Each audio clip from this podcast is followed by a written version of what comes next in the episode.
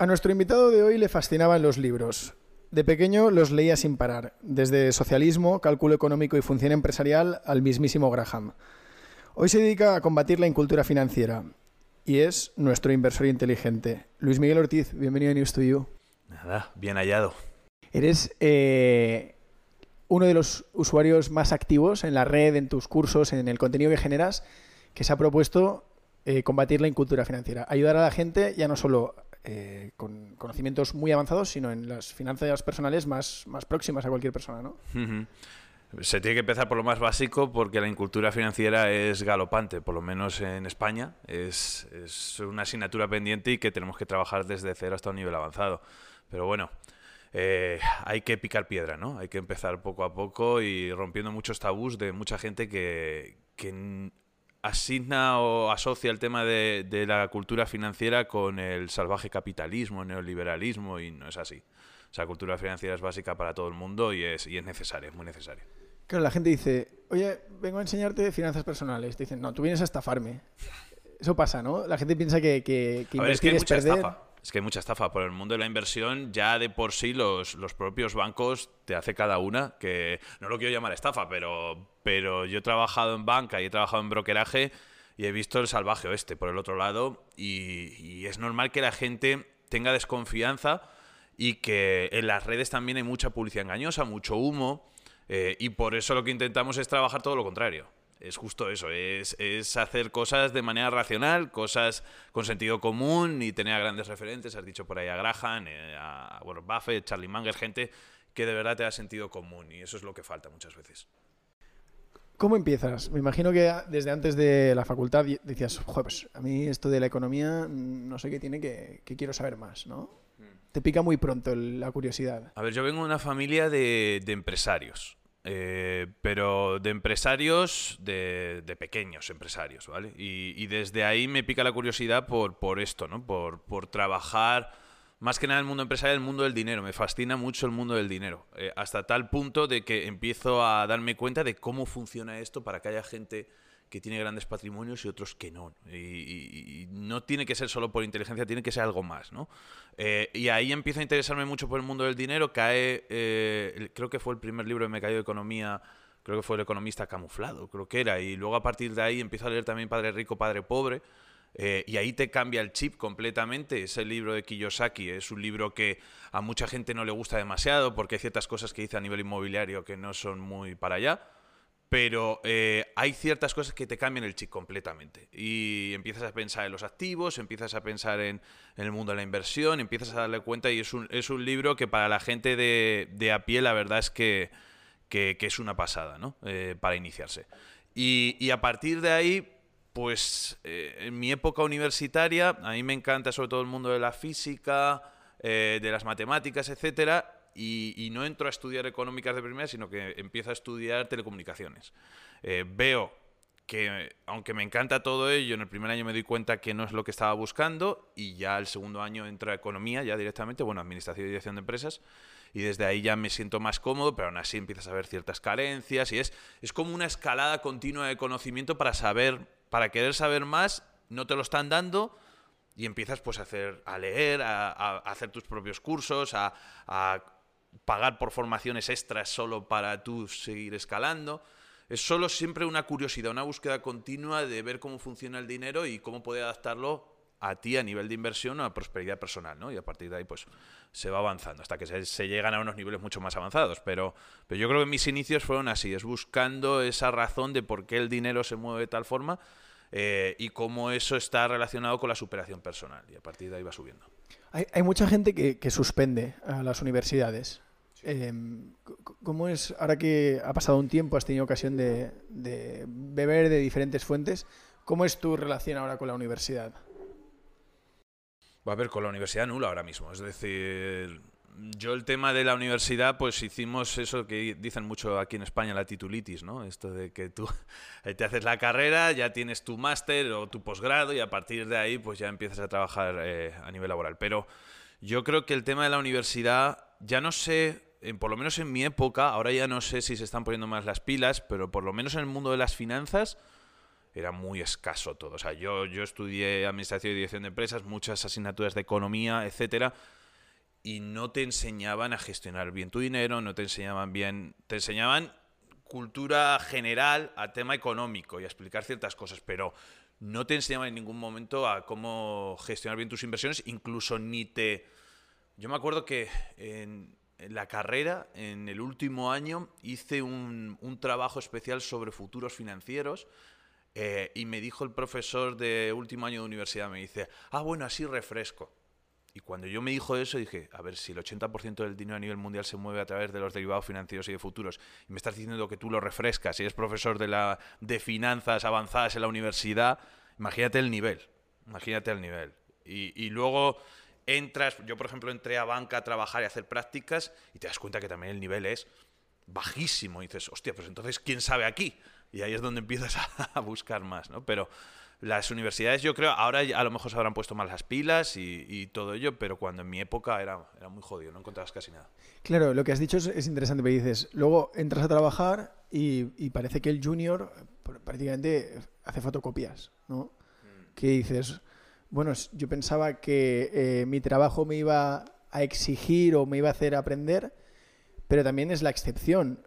Hay posiciones que te hacen descubrir nuevos conocimientos y mejorarte, pero parece que se da la misma situación, ¿no? En el mundo del conocimiento, si rebuscas, encuentras a la persona correcta, pero en el mundo laboral también tienes que rebuscar mucho para que de junior o en tu primer trabajo caigas en un sitio que realmente tengas un, un jefe, unas responsabilidades que te eduquen, ¿no? A y te digo una cosa, que yo cuando entré al mercado laboral, eh, yo soy un puro millennial, ¿vale? Y cuando entré al mercado laboral, yo me encontré la crisis de, de lleno. Es decir, yo termino la carrera y llega 2008, 2009.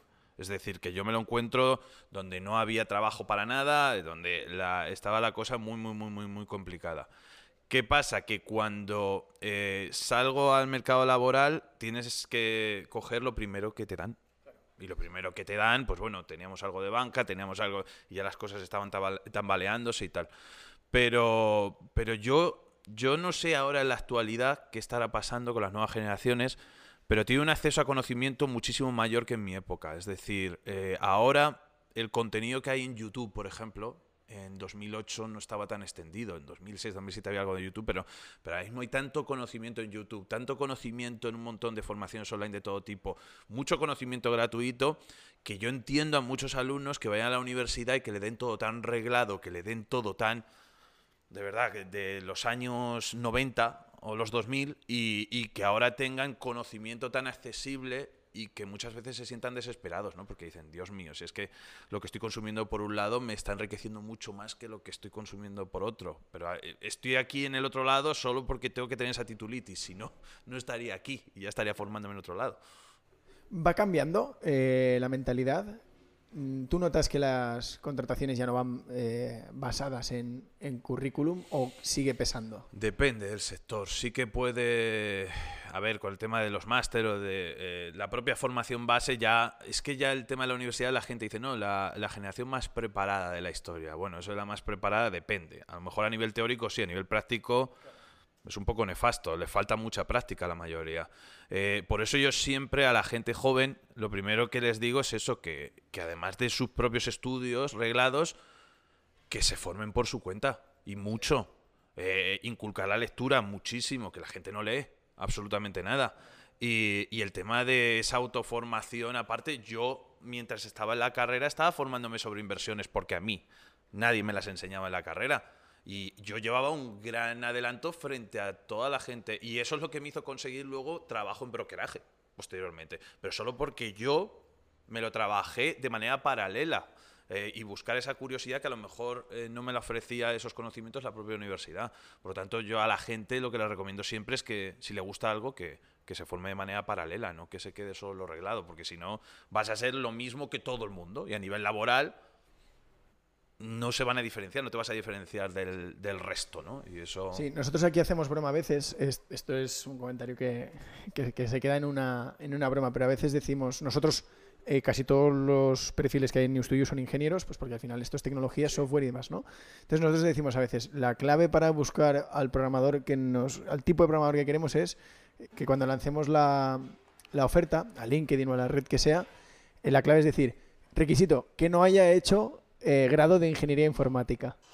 Porque luego muchas veces lo hablas con los programadores y dices, los que te vienen, que no tienen la carrera, pero han aprendido a programar, ya te están diciendo que son autodidactas, que eso ya es una cualidad importante, te vienen con algún grado o alguna formación, pero casi todo ha sido por su cuenta. Dice, ahí normalmente suele haber, suele haber cracks. Yo en la gestión de equipos, cuando estaba en brokeraje y tenía bastante gente a mi cargo, tuve gente que había tenido los propios estudios universitarios y otra gente que no. Yo tenía de todo, ¿vale? Empleados de, a mi cargo de todo tipo. Eh, una de las cosas que a lo mejor sí que te hace bueno eh, el tema de haber estudiado una, una carrera y haber tenido unos plazos es el tema de, de la organización. Yo lo que sí que me doy cuenta es que cuando me venían empleados que a lo mejor no habían tenido esa, esa organización dentro de la carrera, pues como que eran más caos y era más difícil eh, llevarles en el foco a lo que queríamos hacer. Pero eso no significa que no tengan esas cualidades que estás diciendo tú, que a lo mejor de manera autodidacta se hayan formado muchísimo más que cualquier persona que esté en la universidad. Yo creo que es una combinación de las dos cosas, porque tampoco tienes que ser caótico. Tú al relacionarte en un grupo de trabajo tienes que, tienes que ir en el foco y tienes que ser organizado. O sea que yo creo que es una mezcla de, los dos. eh, y tampoco hay que poner etiquetas. Eh, hay gente que puede ser una... Y si estás en un equipo muy segmentado de trabajo, pues oye, si tienes a un crack de edición, si tienes a un crack de programación o si tienes a un crack de tal, te lo tiene que demostrar, ¿no? El título. O sea, lo tienes que poner a prueba, ¿no?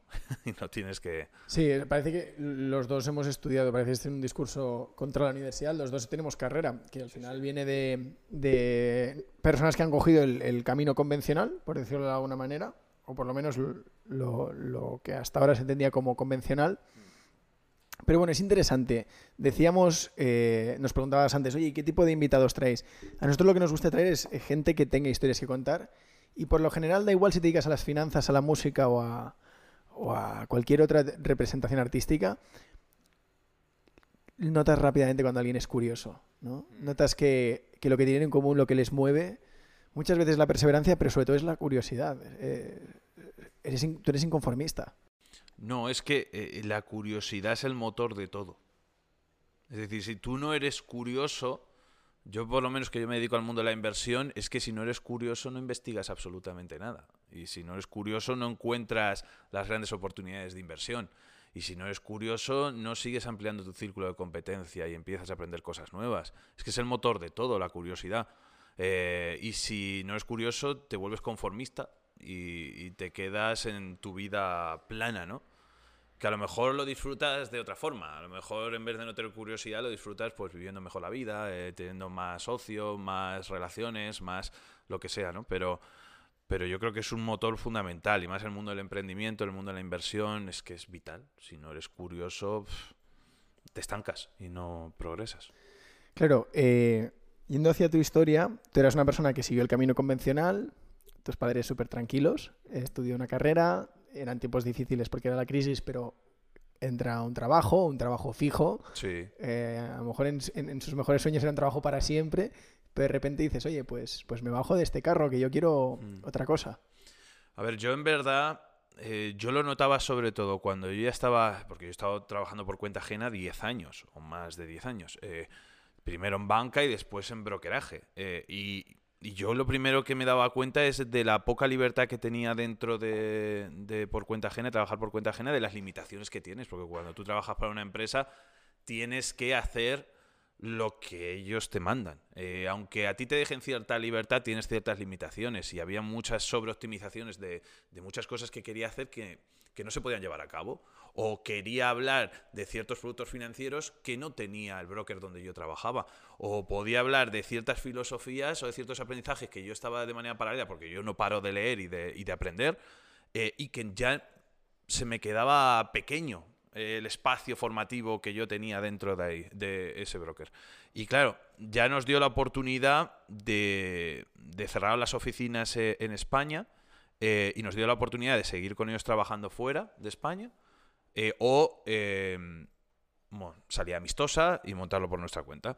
Y yo, vamos, ni lo pensé. O sea, fue un mes, duré un, un mes en paro para hacer todas las gestiones y al segundo mes ya estaba ya con el proyecto y ya estaba creando algo nuevo. Y te digo una cosa, soy un rara avis. Porque entre mis amigos, no es entre los tuyos, pero entre mis amigos, todo el mundo o está preparándose oposiciones, o son funcionarios, o trabajan por cuenta ajena. Yo creo que soy un rara avis en el tema de emprendimiento. Sí, nuestro grupo es de rara avis, porque, juntado, estamos ¿no? todos igual de jodidos eh, y en el mismo camino. Eh, además es, eh, es curioso porque uno queda para tomar algo y animarse, pero dices, mejor vamos a hablar de fútbol porque aquí estamos todos en el, en el mismo barco. Sí, sí. Em, pero sí, lo que, lo que dices es, eh, es la excepción. Poco a poco se va popularizando lo de emprender y montar proyectos en, en España, Mm. pero sí es verdad que sigue siendo... Mucha gente piensa, no, mejor una estabilidad, mejor una oposición. Eso todavía pesa. Sí, porque al fin y al cabo la, la gente tampoco es tonta. O sea, la gente es consciente de que ahora mismo la situación empresarial pues hay muchos impedimentos, no es fácil crear una empresa, eh, los impuestos son bastante altos ya desde de primeras, por mucho que te animen a que crea empresas fácilmente no es fácil. En España es bastante complicado y ser autónomo, eh, en vez de ser de verdad alguien admirable, es una persona que es el típico pringado, ¿verdad? Eres autónomo.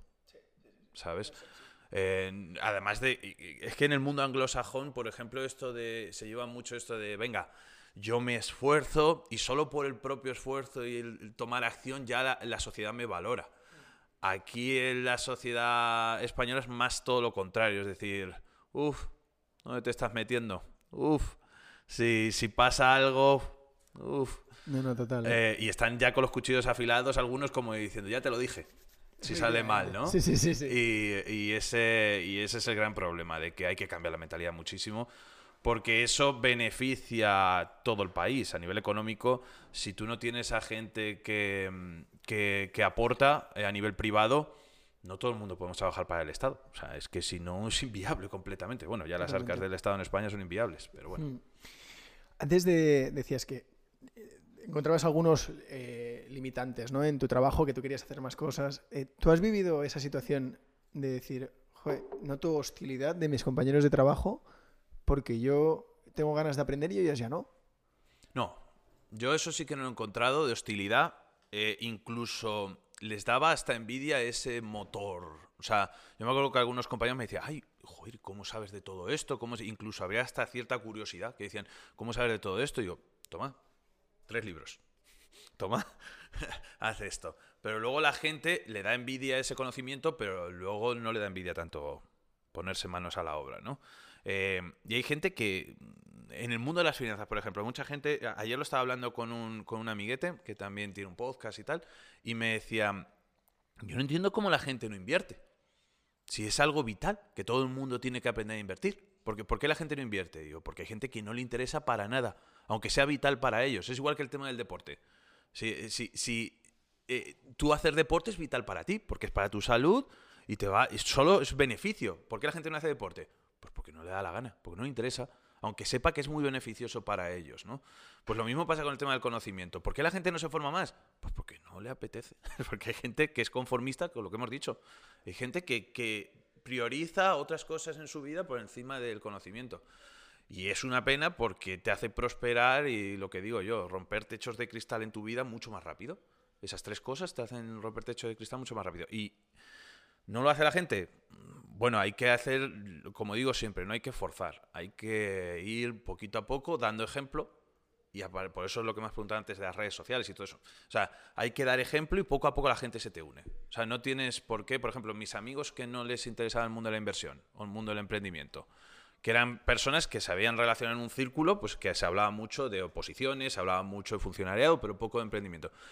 Pues con tal de verme a mí todos los días, de seguir prosperando, hacer ciertas cosas, o hablar continuamente de inversiones, o eh, recomendarles cosas, no de manera forzada, sino haciéndolo poquito a poco, eh, esa gente se está interesando cada vez más, hasta cierto punto en el que yo ya alucino de que algunos amigos míos que no sabían nada de inversiones ahora me escriben, no incluso para decirme cómo estoy, sino, ah, mira, has visto esta oportunidad de no sé cuántos, me mandan noticias y digo, joder, algo estamos haciendo, pero es, es, es poquito a poco, es granito a granito. Totalmente, es que engancha. Yo, mira, yo no tengo nada de formación sobre finanzas. eh, caí en este mundillo, eh, que, que a raíz de esto fue como, como te descubrí, pero caí en este mundillo eh, por, por casualidades. Un, conocí a un chico que se hizo pues, pues, uno de mis mejores amigos y él es analista financiero. Y, de hablar y tal, yo veía que él pensaba sobre el dinero de una forma distinta, ¿no? Decía, eh, un, un ejemplo absurdo, ¿no? De ir, un eh, de ir a, un- a una tienda de estas de alimentación a comprar una bebida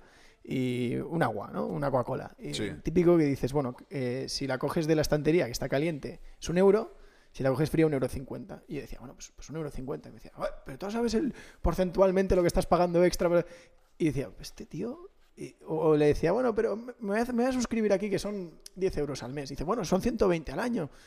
Y digo, digo, pero tío, tú siempre piensas así. Entonces te empieza a picar el gusanillo, ¿no? Te vas a cenar con él y como que le gusta intentar calcular los márgenes del restaurante, empieza a hacer cuentas. Te dice, Ve- "¿Cuánto Está viendo la ganar?". realidad paralela, ¿no? Está Y viendo... dices, estos tíos, yo me imagino que a ti eso te pasa, sitio al que vas, empiezas a, A ver, yo hacer no, soy, yo, no soy, yo no soy un mega ahorrador, es decir, yo pienso más en la sobreoptimización por parte de la inversión y el ingreso que el mega ahorro y, y la ruindad, es decir, la tacañería. O sea, eh, eh, yo, por ejemplo, soy muy crítico con ciertos amigos que son muy tacaños, pero que sin embargo luego ese dinero...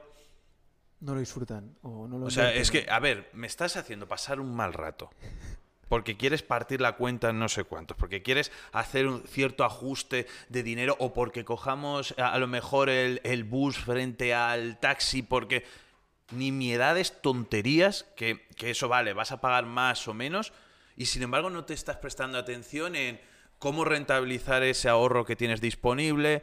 Eh, yo, por ejemplo, vengo de... Yo vivo actualmente en Castilla-La Mancha, en un pueblo de Castilla-La Mancha, eh, y allí la gente viene de un mundo mucho de agricultura, muy de ahorro, de muy posguerra casi, de, gente que viene de la agricultura y que de generación en generación pues se han vuelto muy austeros, ¿no?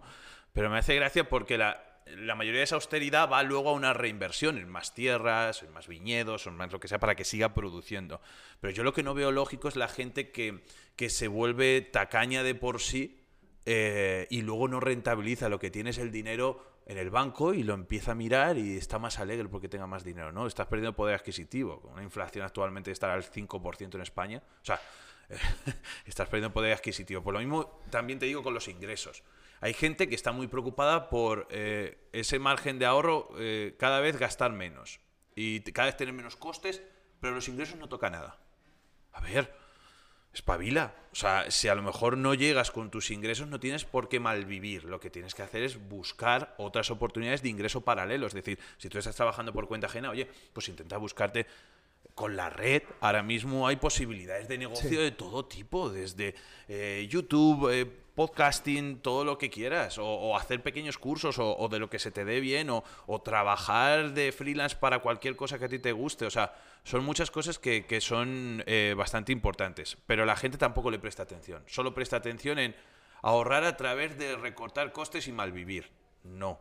Lo que tienes que hacer son más cosas. Tienes que, que- tienes que eh, generar mayores ingresos, mantener tu coste de vida normal, sin grandes lujos, pero tampoco mal viviendo, eh, y que además ese ahorro que tengas no lo tengas parado.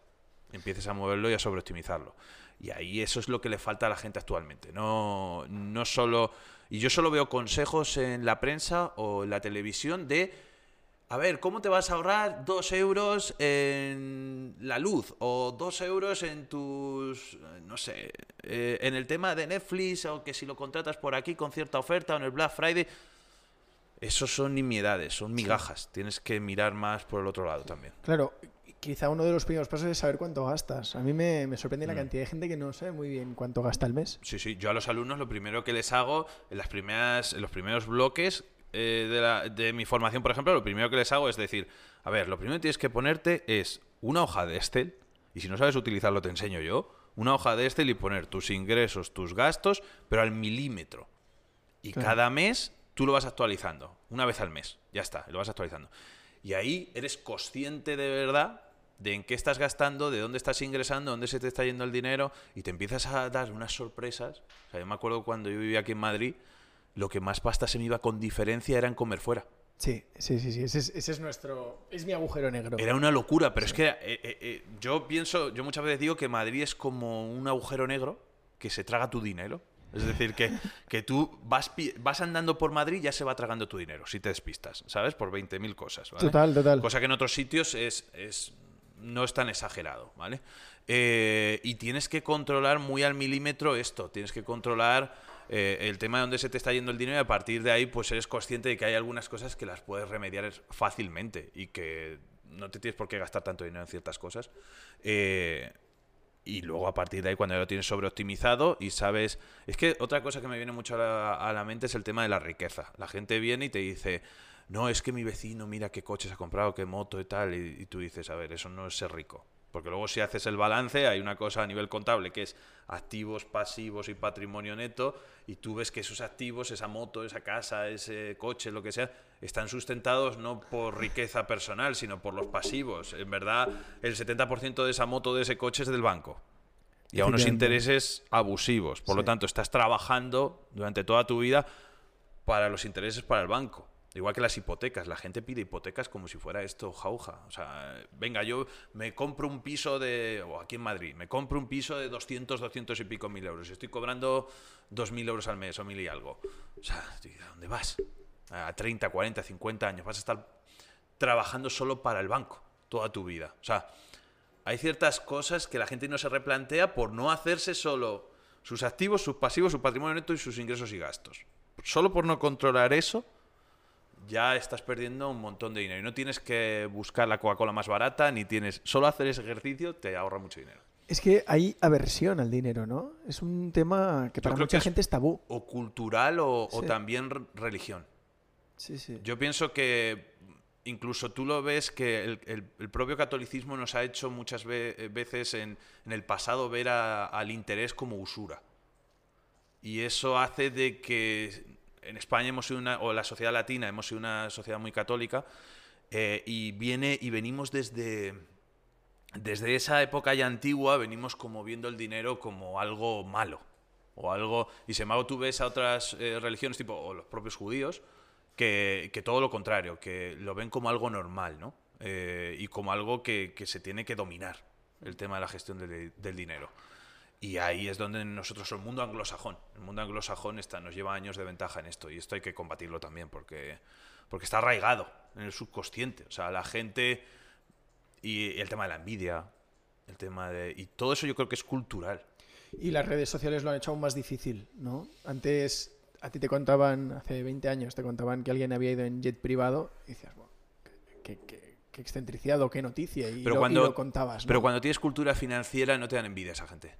¿Cómo era? Decía, o sea, cuando tienes cultura financiera empiezas a darte cuenta de que tienes a grandes referentes que son austeros completamente.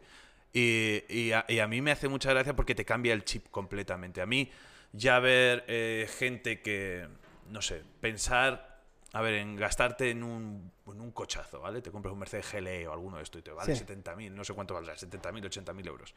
Y tú dices, Dios mío, si es un pasivo, si, si esto lo único que te hace es cuánto, cuánto lo vas a usar, cuánto lo vas a optimizar, cuánto te va a rendir y cuánto te vas a gastar en eso y cuánto tiempo vas a estar aparentando con ello. Porque dentro de 3, 4 años hay un nuevo modelo, hay... O sea, te empiezas a dar cuenta de ciertos movimientos que, que reflejan estatus, pero que cuando tienes cultura financiera es todo lo contrario. Lo que te refleja es hasta pena. Claro.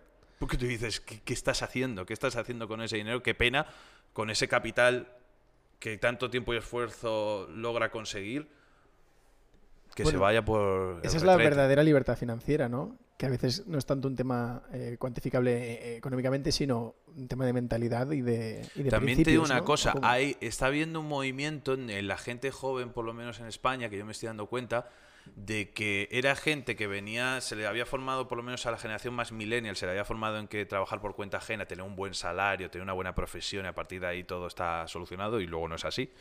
Pero los nuevos chavales se están formando ya con los propios, sus influencias son youtubers y youtubers son autónomos. Y los youtubers están empezando a decir, oye, que aquí eh, se lo están... Eh, es, a ver cómo lo digo de manera fácil, pero ellos eh, se están labrando sus propias carreras de manera completamente independiente.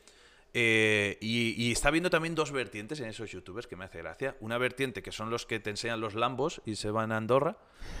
y otra gente que eh, se va a Andorra o no se va a Andorra, pero son muy austeros y con mucho sentido común.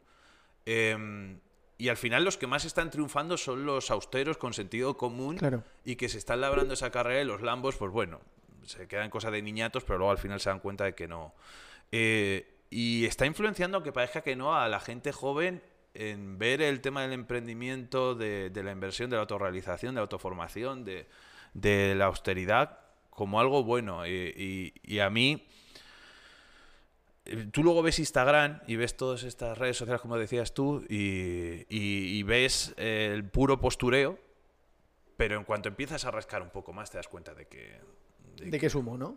de que sumo. Sí, sumo puro y de que muchos de esos postureos lo que están haciendo es alquilando coches, eh, están alquilando casas. Claro, están- han, han ex- han llevado lo que duraba cinco minutos para un videoclip a intentar recrear una Sí. ficción continua, ¿no? Sí, sí, sí, sí. Pero en cuanto adquieres algo de cultura, eso se te va rápido. Claro. Yo creo que eh, eh, leyendo se te va rápido. Claro, Es decir, hay, hay- es el primer impacto, a lo mejor te llama la atención. Pero luego, cuando ya profundizas un poco más, te das cuenta que está vacío, que eso está vacío, que no... tiene poco gancho exhibir la austeridad.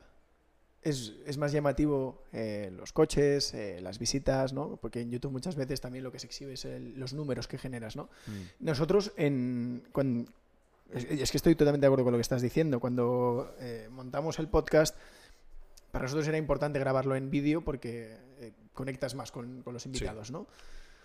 Pero teníamos el dilema. Esta oficina se, se cae a trozos. Eh, y decíamos, esto que eh, ponemos aquí un decorado, incluso llegamos a contemplar esas paredes que recrean ladrillos. Sí, sí, sí, Que sí. es las terrible. típicas, las típicas, sí, sí. Dijimos, oye, mira, pues es que eh, O un croma. Claro, o- un croma, había mil opciones, ¿no? Hasta un filtro de estos de, de, de las videollamadas. Dijimos, mira, es que no hay nada de que avergonzarse. Un proyecto que empieza, lo que es de esperar y lo que es correcto es que las cosas fallen, que todo esté viejo. Yo Es creo que lo que tienes que tomar es acción. Tú tomas acción y después ya va. O sea, antes, antes de la charla me estabas diciendo, ¿no? Es que hay ciertas cosas, yo te comentaba ciertos problemas que tenía con tema de diseño, Sí, gráfico sí, y sí, cosas así. Eh, y- pero es que es. eh, Muchas veces cuando tú emprendes eres el hombre orquesta. Y no puedes saberlo todo. Y no te puedes frustrar por hacerlo todo perfecto, porque si lo vas a hacer todo perfecto no lo haces. Lo que tienes es que hacerlo. Mal o bien, como sea, pero empezar a hacerlo. Y a partir de ahí ya se irá mejorando. Si al final tú conectas con la gente o con tus clientes solo exclusivamente por tu fuerza y tu pasión que lleves. Si tú llevas mucha pasión, se la transmites a los que tienes a tu alrededor y eso hace que tu proyecto prospere. Pero si vamos, si tú estás esperando a que esté todo perfecto, pues no lo vas a hacer nunca y además vas a estar frustrado y no vas a tener pasión ninguna. Totalmente. Bueno, tu llegada a las oficinas de News to You es un ejemplo de que hay que lanzarse, hay que, hay que empezar, ya luego cogerá ritmo. Sí, sí, sí, sí, es así, es así. O sea que tampoco... eh, es que todo el mundo empieza por algo. Sí, sí, has visto la operativa diaria de, de primer plano. Se nos, hemos- hemos tenido- se nos ha montado aquí una, pero bueno, oye, estas cosas pasan. Lo único el consuelo dices, bueno, tiene nuestra edad.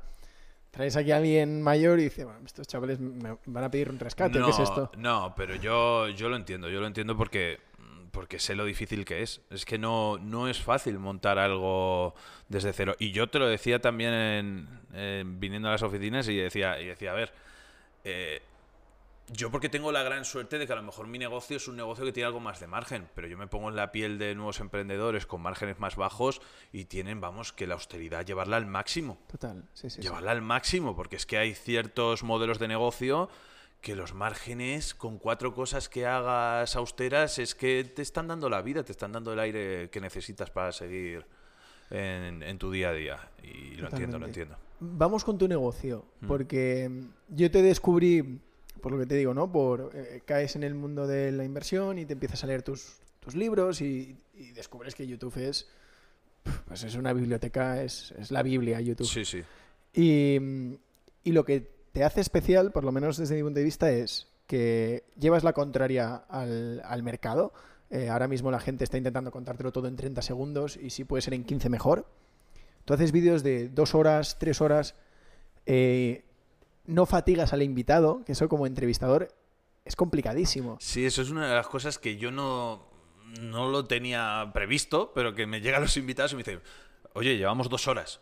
Cuando ya le digo, cuando digo, oye, llevamos dos horas. Eh, y, y dice, no jodas. O sea, dos horas. O sea, y, las reacciones en directo es que se ven. O sea, es como decir, uff, se me ha pasado volado esto, ¿no? Pero cuando hablas de una cosa con pasión y, y la bajas un poco a lo llano y a lo campechano, que le llamo yo, eh, joder, ahí se siente la gente cómoda. Pero si tú estás todo con preguntas en las que no hay interacción, yo veo mucha gente que de verdad hace podcast o hace entrevistas y no se no tiene una interacción con el invitado, sino que directamente está haciendo preguntas que tiene apuntadas y te está diciendo una cosa súper importante el invitado, que es súper curiosa y que tienes que profundizar más en ella y no profundizas y pasas a otra. Claro. Entonces estás desperdiciando a una persona con una sabiduría enorme que lo tienes enfrente y que lo estás desperdiciando por seguir tu guion y no estás escuchando. O sea, al final es que lo que pasa muchos entrevistados es que no, eh, perdón, entrevistadores es que no están escuchando hmm. lo que les está diciendo el invitado. Eh, y eso hace pues que el propio invitado ya se dé cuenta a, la hora y ya se le haga pesado, porque ahí, bueno, es lo mismo de siempre, vamos a repetirnos. Sin embargo, si vas ramificando eh, la entrevista o, el podcast o lo que sea, eh, vas ramificando y vas descubriendo cosas que a ellos les interesa que te quieren contar y que ven importantes y vas rascando y pues ahí es donde sale algo bonito. Siempre eh, llega un punto en el que ya a las hora y media, dos horas la gente está cansada ya. Pero, pero bueno, tú en YouTube lo puedes parar y seguir mañana. Pero muy pocas veces. Eh, ah, yo lo hago todo en ¿eh? directo, lo hago el tirón, ¿eh? Que, bueno, luego vamos con el canal de YouTube porque es interesante ver. Eres un canal muy distinto, entonces mm. Es interesante ver tu, tu, retención y bueno, las cosas que puedas compartir. Creo que, puede mm. servir de, ayuda a la gente que tiene un canal o, que simplemente lo está montando, ¿no? Porque hay canales muertos que les puede venir como agua de mayo que alguien a quien le funcionan las cosas le diga, oye, pues mira, yo cambié. Bueno, y yo tampoco soy un también lo digo, que yo a nivel de tiempo no puedo sobreoptimizar lo que me gustaría sobreoptimizarlo más en... Eh, porque al fin y al cabo en YouTube la retención de la gente, si me estás preguntando por eso, es un 10, 16 minutos. De 10 a 16, de 10 a 16 minutos es lo que retiene la gente. Pero luego hay un público que se queda hasta el final. Que ese, ese vale oro. Ese vale oro. A ver, si tú te encuentras de repente eh, inversión en renta variable e inversión profesional, que hicimos un... que fue en verdad, yo lo que hago con estos vídeos eh, son clases. Es decir, son masterclass, no son podcasts. Es, eh, la gente me dice, ¿dónde está este podcast? No, no, no, es una clase que te estoy liberando de una formación avanzada y que te la estoy liberando pues porque el invitado, yo lo quedo con él en qué parte es eh, pública y otra parte es privada para luego los alumnos y para que a él pues también a nivel de repercusión le venga bien o a nivel de promoción de lo que sea. Pero al fin y al cabo lo que intento es que sea un win-to-win y que el invitado se beneficie de venir, eh, como también yo me beneficie de su propio conocimiento y los propios alumnos. Que eso también hace que las propias, los propios vídeos tengan una profundidad muy amplia, porque yo tengo interés, a la gente que traigo es gente que yo quiero aprender de ellos. No es gente que los estoy trayendo porque me va a dar más visitas. Eh, y eso es muy importante, porque si las traes a gente que tienes interés en lo que hablan, profundizas mucho más y los que te están viendo se sienten como tú, ¿no? Que, están, están descubriendo algo nuevo que no... Eh, y, a mí, si vieras la de gente de agencias de marketing que llevan a, a, grandes gestores que me comunican y me dicen, oye, es que tenemos a este y a este y a este que te puede interesar para llevarlo. Y yo digo, es que no, no lo voy a traer porque tú me lo recomiendes, lo voy a traer porque esa temática en concreto me interesa. Lo que estábamos hablando antes del metaverso, que, que, hicimos un directo. El directo fue random. De repente fue un directo que me interesaba el metaverso porque Mark Zuckerberg había dicho que eh, cambiaba, yo soy accionista de Facebook, y Mark Zuckerberg había dicho que cambiaba el nombre de Facebook, el rebranding por Meta. ¿Y cómo el metaverso? ¿Qué es esto? Luego sale Satya Nadella de Microsoft diciendo que también se van a meter en el metaverso. Y luego empieza a decir que todo el mundo está en el metaverso. Y ahí es donde empezamos y digo, bueno, pues voy a traer, eh, eh, a partir, creo un hilo sobre el metaverso en Twitter y del hilo del metaverso en Twitter me contacta un chico que es especialista y que tiene una empresa eh, de tema de que asesoran a otras empresas en realidad virtual y aumentada. Digo, hostia, pues de puta madre. Lo que hacemos que hacemos, pues hacemos un esta semana que viene hacemos un directo con todo el mundo y vamos a hablar del metaverso. Y el, chico empezó a enseñarnos hasta las gafas, todo lo que tenía, todo, y, lo hicimos público. Y lo petó. Claro, y, todo esto eh, es por pura curiosidad, porque yo estoy investigando para mis propias tesis y de repente aparece esto. Pues esto, esto es lo bueno que tiene, que tiene la- las redes. Eso es lo bueno. Además es que eh, cuando un curioso se encuentra con otro, Bueno, es que. la co- conectan al instante. Claro. Dices, qué fácil va a ser, porque no te conozco, pero hay tres, cuatro áreas de tu personalidad en las que vamos a coincidir seguro. Y que él aprendió de mí también, porque yo me acuerdo cuando estábamos haciendo la charla, yo estaba aprendiendo de él, de todo a nivel técnico, de lo que es la realidad virtual, de cómo las gafas dan mareos y cómo están haciéndolo para que ya no te produzca ese mareo. O sea, ciertas cosas que yo estaba aprendiendo, pero que él también estaba aprendiendo de mí. eh, temas de inversión, de dónde habría oportunidades o no. O sea, es. Es que eso te, te te apasiona. Cuando sí, tú haces sí, esas cosas te apasiona. Y, y no es. Estar dos horas hablando, para ti podrías estar cinco. Exacto, sí, sí. Este, yo creo que todo el mundo que monta un podcast de entrevistas o programas que trae a gente y, y expone un tema y, se disecciona el tema, lo hace por eso. O sea, muy poca gente monta un podcast para hacerse rico. El, Bueno, hay, hay gente que sí que le llega a ir bien eh, y que se puede monetizar. Tampoco eh, es lo que estábamos hablando, lo que tienes que adaptarlo luego a otros formatos. Es decir, yo, yo ahora mismo hago lo que me has dicho, yo hago clases largas o publico vídeos largos, pues porque a nivel de tiempo y de recursos, pues no puedo hacer más, ¿vale? Y es lo que hay. Pero, pero llegará a un nivel en el que ya se diga, vale, pues tiene ese contenido muy bueno, pues oye, ahí ya piensas a nivel comercial dices, vale, pues lo voy a seccionar, pues para que esto el algoritmo de YouTube lo trate mejor y puedes hacerlo, pero que todo ese contenido se crea por pasión y por curiosidad. Eh, no se crea por monetización. Si lo creas por monetización, entonces apaga y vamos, ¿no? Claro. La gente no conectas con la gente y la gente. Exacto. te- Sí, al final es esto, ¿no? Eh, casi todos los que montan algo eh, lo montan pensando vamos a hacer algo guay, algo que, que aporte valor. Que te aporte valor a ti primero. Y cuando y se después ya los demás. Y muchas veces cuando se consigue eso, llegan otras cosas que con las que a veces Solas. ni habías soñado, ¿no? Nosotros Solas. tenemos una persona que es como un mentor para nosotros, siempre nos dice, con la valoración te tropiezas. Siempre nos dice, como eh, montas un proyecto y a veces pues el dinero seduce, ¿no? Y piensas, uy, si hiciéramos esto para ganar dinero, siempre nos dicen lo mismo. Piensa en eh, qué necesidad re- resuelves, piensa qué valor aportas, sigue ese camino que con la valoración te tropiezas. Es una cosa que nos intentamos repetir. Sucede en empresas, en YouTube, en, incluso en, tu experiencia personal de, de conocimiento, ¿no? O sea, al final, eh, muchas veces la gente empieza a leer de un tema queriendo ser experto, es que llega luego, ¿no? Sí, pero tienes que tener paciencia. Es como lo que, lo que hablábamos del interés compuesto y de la curva. Igual pasa con el conocimiento. O sea, para la gente que a lo mejor no lo sepa, eh, la, curva del interés compuesto es una curva exponencial y la curva del interés simple es lineal, ¿no? Y estamos, la mente humana está preparada solo para pensar de manera lineal, no de manera exponencial. Y luego se sorprende, cuando pasan 3, 4, 5 años, empiezas a ver los resultados a nivel exponencial, dices, Dios mío, ¿Qué ha pasado aquí? Eh, pero tienes que, que tener esa austeridad al principio y tienes que sembrar mucho, sembrar mucho, sembrar mucho. Igual que pasa eh, interés compuesto a nivel de finanzas, pasa igual con el conocimiento. Es decir, el conocimiento compuesto es vital. Si tú coges y al final eh, empiezas a, volverte experto en una materia y no paras, no paras, martillo pilón, pam, pam, pam, pam, y tú ves que al principio no, no, no tira, pero tú sigues, sigues, sigues, sigues, sigues, sigues. Tarde o temprano te vuelves un experto en ese nicho en concreto y a partir de ahí ya luego utilizas ramificaciones. Pero se vuelve exponencial. Tarde o temprano se vuelve exponencial. Y vas a llegar a un nivel en el que te puedes conectar solo a nivel de conocimiento con pocas personas. Y te frustras también, porque empiezas a decir, me siento solo porque sé mucho de una temática y la gente de mi alrededor no tiene ni puñetera idea. Y me siento solo, ¿vale? Pues empiezas a contactar con otra gente alrededor, a, nivel de las redes, que tenga tus mismos intereses.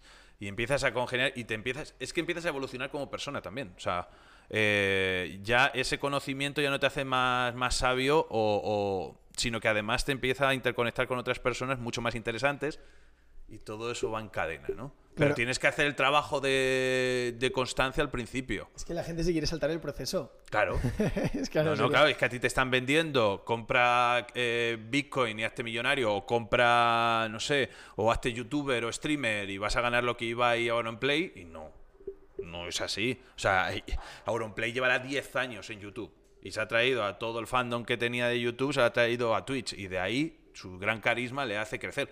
Pero la gente se cree que esto es instantáneo y no es instantáneo. Uf, necesita mucho trabajo detrás. He- Hemos pasado por encima de un tema que te explota la cabeza cuando lo descubres, que es contraintuitivo, Y que yo creo que es una de esas cosas que eh, verdaderamente a los que están entrando al mundo de las finanzas, tanto personales como, como cosa teórica, le hace quedarse. Que dice, ojo, esto mola. Has hablado del interés compuesto. Mm.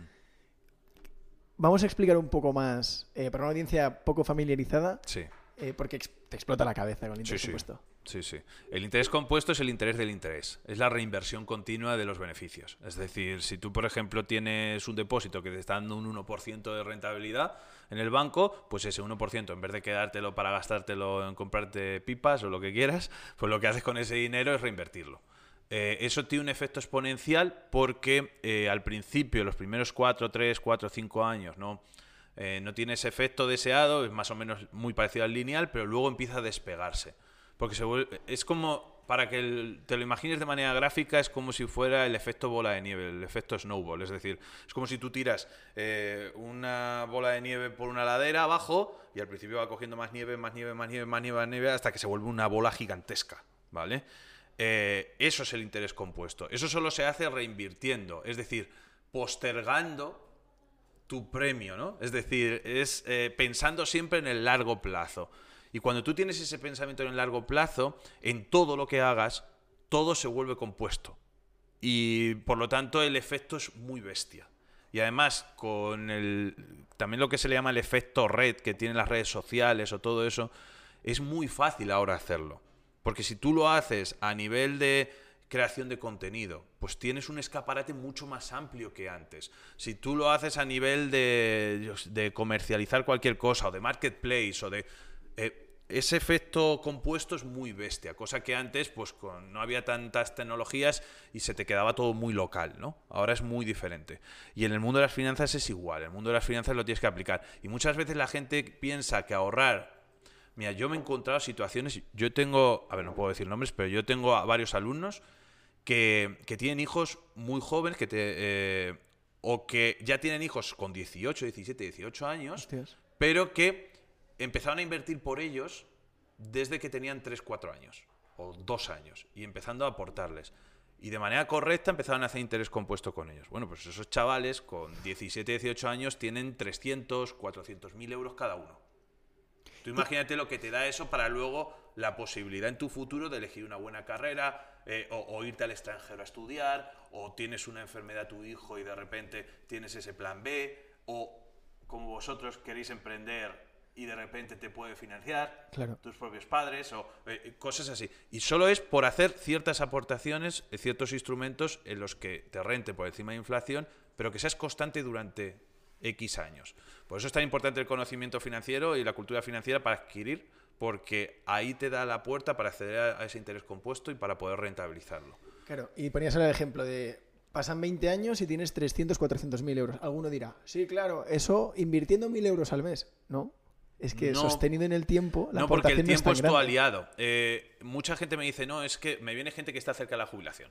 Me dice, entonces yo no puedo optar a eso. Sí que puedes, lo que pasa es que va- vas a necesitar más dinero que la persona tiene 18 años. Yo tengo alumnos que me vienen con 18, 19, 20, 21 años y tú dices, madre mía, pero si es que te queda toda la vida. Es decir, que con 20 años que tú hagas las cosas bien hechas y empieces a ahorrar y te focalices solo exclusivamente en seguir trabajando, ahorrando y seguir invirtiendo, eh, tú te colocas con 40, 40 y pico años con un patrimonio que los de tu alrededor ni van a soñar que tienen. Ni van a soñar que tienen. Y si haces eso igual, ya no solo con tus inversiones, sino lo haces igual con tu conocimiento, lo haces igual si quieres emprender o con cualquier cosa, es que te destacas muy por encima de la media. O sea, pero muy, muy, muy, muy por encima de la media. Eh, yo a esto le llamo la, la cuádruple C, que se le llama, que es A ver. yo llamo que es conocimiento, control, capitalización y calidad. O sea, yo muchas veces lo que hago es, primero, para hacer cualquier acción tienes que adquirir el conocimiento. Luego, cuando adquieras el conocimiento, tienes que planificar, tienes que llevar el control de todo lo que haces. Cuando tú tienes ya la planificación y el control, tienes que capitalizar eso, o tu conocimiento, o tu dinero, lo tienes que capitalizar, lo tienes que reinvertir ¿Vale? y siempre hacerlo en cosas de calidad, que esto es una de las cosas que le falla a la mayoría de la gente. Sí, yo voy a invertir, pero invierten en cada basura o le dejan el dinero a terceros o tienes que aprender a invertir en las mejores empresas del mundo o en las mejores personas que tú conozcas o en, los mejores proyectos que tú conozcas. Si tú buscas esa cuádruple C continuamente, es un círculo vicioso de auto de autoformación y de autosuperación. O sea, a mí me ha servido en mi vida personal. Yo no sé de alguna cosa. Yo no sé de no sé, de criptomonedas, por poner un ejemplo. Yo no tengo ni idea. Pues yo lo primero que invierto es en el conocimiento. Invierto en mi propia formación para ser el mayor experto en criptomonedas. Vale. A partir de ahí, eh, voy a hacer una planificación correcta de esto. ¿Me lo permite las criptomonedas? Puede que sí, puede que no. Si puedo hacer una buena planificación a largo plazo con esas criptomonedas, lo llevo a cabo. Cuando pasa ese filtro, meto el dinero y empiezo a capitalizar esto. Y no voy a invertir en las shitcoins de turno. Voy a intentar buscar que las mejores eh, criptomonedas de calidad y a partir de ahí reparto y diversifico. Si, te he puesto un ejemplo, ¿eh? pero lo mismo lo haces con el mundo del emprendimiento, con el mundo de, eh, del conocimiento a nivel por cuenta ajena. ¿Quieres ser el mejor profesional programando? Pues lo mismo. Inviertes en tu conocimiento de programación y a partir de ahí vas escalando. Y monetizas tu trabajo. Si la gente piensa así todo el rato, pero aquí, hay un tema muy importante, que es la racionalidad. Que luego hablaremos de inversión racional. Sí. Pero, ¿cómo gestionas tus emociones? Porque yo me veo, eh, a, mí probablemente la mayoría, las tres Cs las hemos bordado, llego a la última y digo, vale, pues... La calidad. la juego. Ya. Pelotazo, ¿no? Ludopatía. Ludopatía, ¿no? O al revés, he invertido bien, imagínate que luego hablaremos de Facebook, he invertido en Facebook, viene el COVID, vendo, vendo porque esto se va al. Si tienes una planificación, no vendes. Porque tu objetivo temporal es a X. Y si tienes el conocimiento, tampoco vendes. Porque tú sabes analizar los fundamentales de la empresa y si sus ingresos no han caído y sus beneficios no han caído y su EBITDA, su EBITDA sigue subiendo y su generación de flujo de caja sigue subiendo, eh, ¿por qué tienes que cerrar tu posición? Lo que te la están dejando es que más barata. Recomprar, si se puede. Pero si no tienes el conocimiento, ahí ya te ha fallado la primera C, que es el conocimiento. Si tú vendes esas acciones de Facebook y a nivel fundamental no ha cambiado nada, te estás dejando llevar por la masa, por el ruido, por tu desconocimiento. Por lo tanto, te han pillado. La primera C ya no la tienes. Vamos a y la segunda tampoco. y, la última, bueno, al final no tienes ni dinero. Se ha sacado el proceso. Sí, a, ver, es todo una cadena, es toda una cadena, sí, sí. Abrimos el melón de... Tú eres un inversor que cree en el value investing. Entre otras muchas cosas. lo, que, lo que te dé margen de seguridad y genere dinero. Claro, mucha gente eh, confunde la cotización con el valor de un activo. Esto es, el paso número no sé quién decía, creo que era Machado, creo que decía de valor y precio o algo. No, creo, no me acuerdo de la frase sí, exacta, era, de necio. no, sabes la diferencia entre valor y precio, es de necios, algo así era. Eh, pero es así. O sea, una cosa es el valor, es lo que de verdad, el valor intrínseco que tiene un proyecto empresarial o lo que sea, y otro es el precio al que te lo están dejando. Igual al revés, ¿eh? Hay veces en las que tú dices, aquí no hay nada, aquí no hay valor, y sin embargo el precio es altísimo. Es que te evita entrar en situaciones dantescas y, también te, te guía en oportunidades muy grandes. Pero tienes que tener el conocimiento para calcular ese valor. Y hay veces en las que tú no vas a saber calcular ese valor porque es una caja negra. Pues en las cajas negras evítalas. Porque no sabes, no sabes identificar ese valor. O porque tu conocimiento no es el suficiente. Por lo tanto, invierte en tu conocimiento porque no sabes de ese sector en concreto o no sabes de esas cosas. O no es de calidad. Una caja negra, por ejemplo, ¿te parecería Tesla? Que es una acción de la que se habla todo el rato. No es una caja negra, es que no entiendes lo que está pasando en Tesla. O sea, yo, por ejemplo, traje a uno, a, uno de, los, de las charlas y traje a Merito Quintana, que es un gran gestor que ha apostado muy fuerte por Tesla, eh, y le ha ido muy bien, habrá hecho un por 10 en sus posiciones o algo así. Y sin embargo, era una persona que él, lo primero yo se lo comentaba y le decía, ¿cuánto, cuánto tiempo le dedicas a la tesis de Tesla? Y me decía, pues 200 horas o más. Yo creo que el 99% de los inversores en Tesla no han dedicado ni, ni cuatro horas a estudiar la compañía. Mira en el Twitter de Elon Musk. No, claro, y, muchas veces Elon Musk eh, es una parte de todo lo que se está haciendo en Tesla. Pero Tesla, a lo mejor, yo, yo no he invertido en Tesla porque yo no le dediqué esas horas de conocimiento para poder saber si era una oportunidad o no. Y porque a lo mejor en mi planificación y en mi perfil de inversión no casaba ese tipo de empresa con lo que yo estaba buscando. Pero eso no significa que sea una caja negra, a lo mejor es que tú no lo entiendes lo que hay dentro. Pero es una empresa que tiene un proyecto empresarial que tiene una estimación de crecimiento, que se está quedando como líder de la industria de coches eléctricos y que tiene un know-how y una tecnología increíble en comparación a lo que tiene alrededor, y le preguntas a gente experta del tema y te dicen, oye, es que la competencia está a años luz en ciertas cosas de Tesla. Y luego tendrá sus peros, tendrá sus, yo qué sé, sus barbaridades que dice muchas veces Elon Musk en, en mm. Twitter, etcétera. Pero aislando eso, puedes encontrar valor ahí. Otra cosa es que te case con tu estrategia de inversión y con lo que estás intentando buscar. Pero no es una caja negra porque es un proyecto empresarial que tiene un futuro y que tiene ahí. Y ahí lo que tienes es que estimar. Lo que pasa es que es muy difícil de estimar los beneficios que va a tener Tesla hace tres años. Porque hace tres años tenía pura pérdida. Es como una startup. Es decir, es eh, una startup gigante. Un salto de fe que dice. Claro, Elon Musk es un genio del marketing. Es un genio de captación de recursos. Es un genio de captación de financiación y, eso ha hecho que un, un proyecto que sería muy difícil de hacer, él lo haya conseguido llevar a cabo. Eh, que de ahí a que sea una buena inversión, pues ahí ya habrá que estudiarlo. Pero una caja negra no es, hay datos, hay datos y hay, estimaciones. Eh, otra cosa es algo que no puedas calcular sus rentas futuras, que no puedas calcular nada. Por ejemplo, ciertas criptomonedas pueden ser cajas negras, porque ahí no sabes lo que hay ahí. o sea, yo, yo, lo he vivido en el lado paralelo, eh, porque yo eh, cuando trabajaba como broker, pues he visto salir ICOs, eh, salir ciertas, que las ICOs son como ofertas públicas de venta, pero de criptos, de criptomonedas, y financiando verdaderas barbaridades que eran humo, estafas, he visto de todo ahí, ¿no? Y ahí es donde te das cuenta de que son cajas negras o de que directamente son estafas.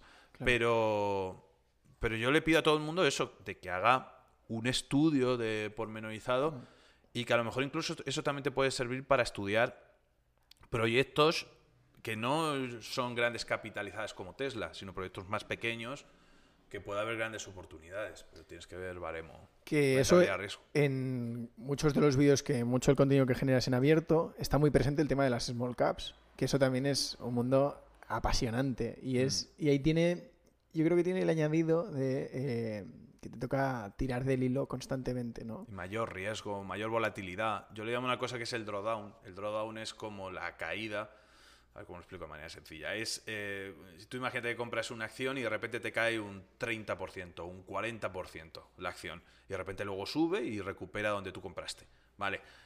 Eso que ha caído máximo, la caída máxima, ese drawdown, se llama eh, drawdown al 40% de caída máxima que ha tenido. Bueno, pues una small cap, como tienen tanta volatilidad y son poco líquidas porque hay poca gente negociándolas, en comparación con una empresa como Tesla o como Facebook o como todas estas, eh, normalmente los drawdowns son más altos.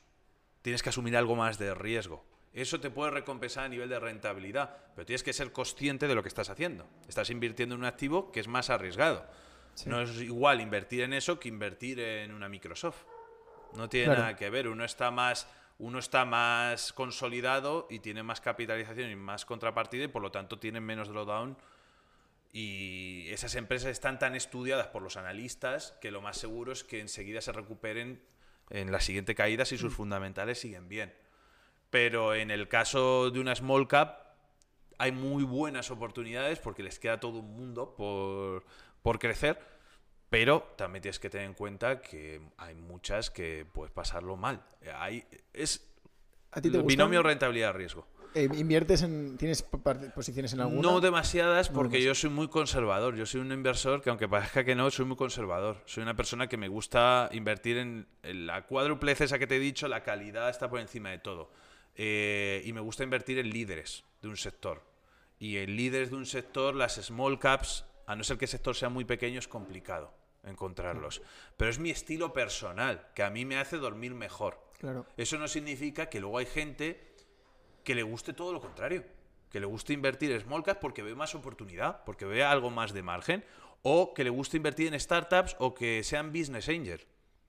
Y que les guste el riesgo al máximo, porque son proyectos que no están contrastados de ninguna manera, pero luego el binomio rentabilidad-riesgo a lo mejor es brutal aprovechando que eres un inversor muy racional, hmm. vamos a hablar qué es inversión racional, qué es el proyecto Pioneros. A ver, inversión racional es un proyecto que yo intenté hacer de formación para la gente de a pie para enseñarles a invertir como profesionales. O sea, yo estaba obsesionado con ver tanto en banca como en brokeraje la incultura financiera galopante que había. Ni en las escuelas, ni en los institutos, ni en las universidades te enseñan a cómo gestionar tu dinero y es algo vital. Porque eh, hay varios enemigos que, hay, que están acechando a toda persona corriente. Una es la propia inflación, la subida de precios, que si sube al 5 o 6% los precios o al 2-3% es una pérdida de poder adquisitivo brutal. O sea, si esta falacia que dicen de que el dinero donde mejor está debajo del colchón, eso, eso de verdad es dantesco, porque tú 10.000 euros debajo del colchón, pasados 10 años has perdido el 20-30% del poder adquisitivo esos 10.000 euros. O sea, el mundo sigue y hay inflación y hay impresión monetaria. Por lo tanto, lo primero que tienes que aprender es a tus ahorros a protegerlos de esa inflación. Por lo tanto, es el primer enemigo que tenemos que combatir. El segundo son los intermediarios financieros. Yo me encontraba eh, como broker o como eh, trabajando en banca que eran muy caros. Eh, de que los inversores iban a invertir, pero no sabían cómo elegir las mejores herramientas para invertir y se gastaban verdaderas burradas en comisiones o que se lo gestionaran terceros. Y eso era un problema que había que atajar. Y el tercero y el más grave de todos era el tema de las pensiones públicas.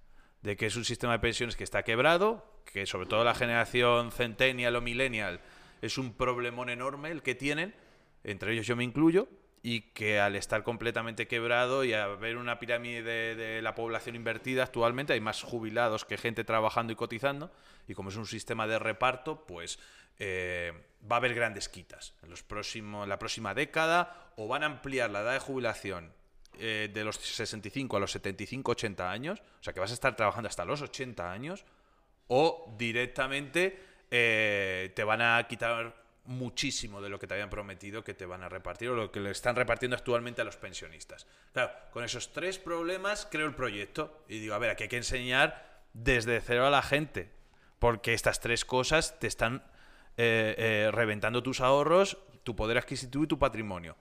Y ahí es donde, vale, vamos a hacer formaciones gratuitas dentro de la marca de inversión racional, siempre con sentido común y tal, y a partir de ahí, pero vamos a hacer una formación más fuerte, una completa, que a mí me hubiera gustado que me hubieran dado desde cero, que se pueda comparar a cualquier máster, pero que sea mucho más accesible a la gente de a pie y que no tengas que haber estudiado económicas empresariales para que te enseñen a invertir como un profesional y de manera independiente.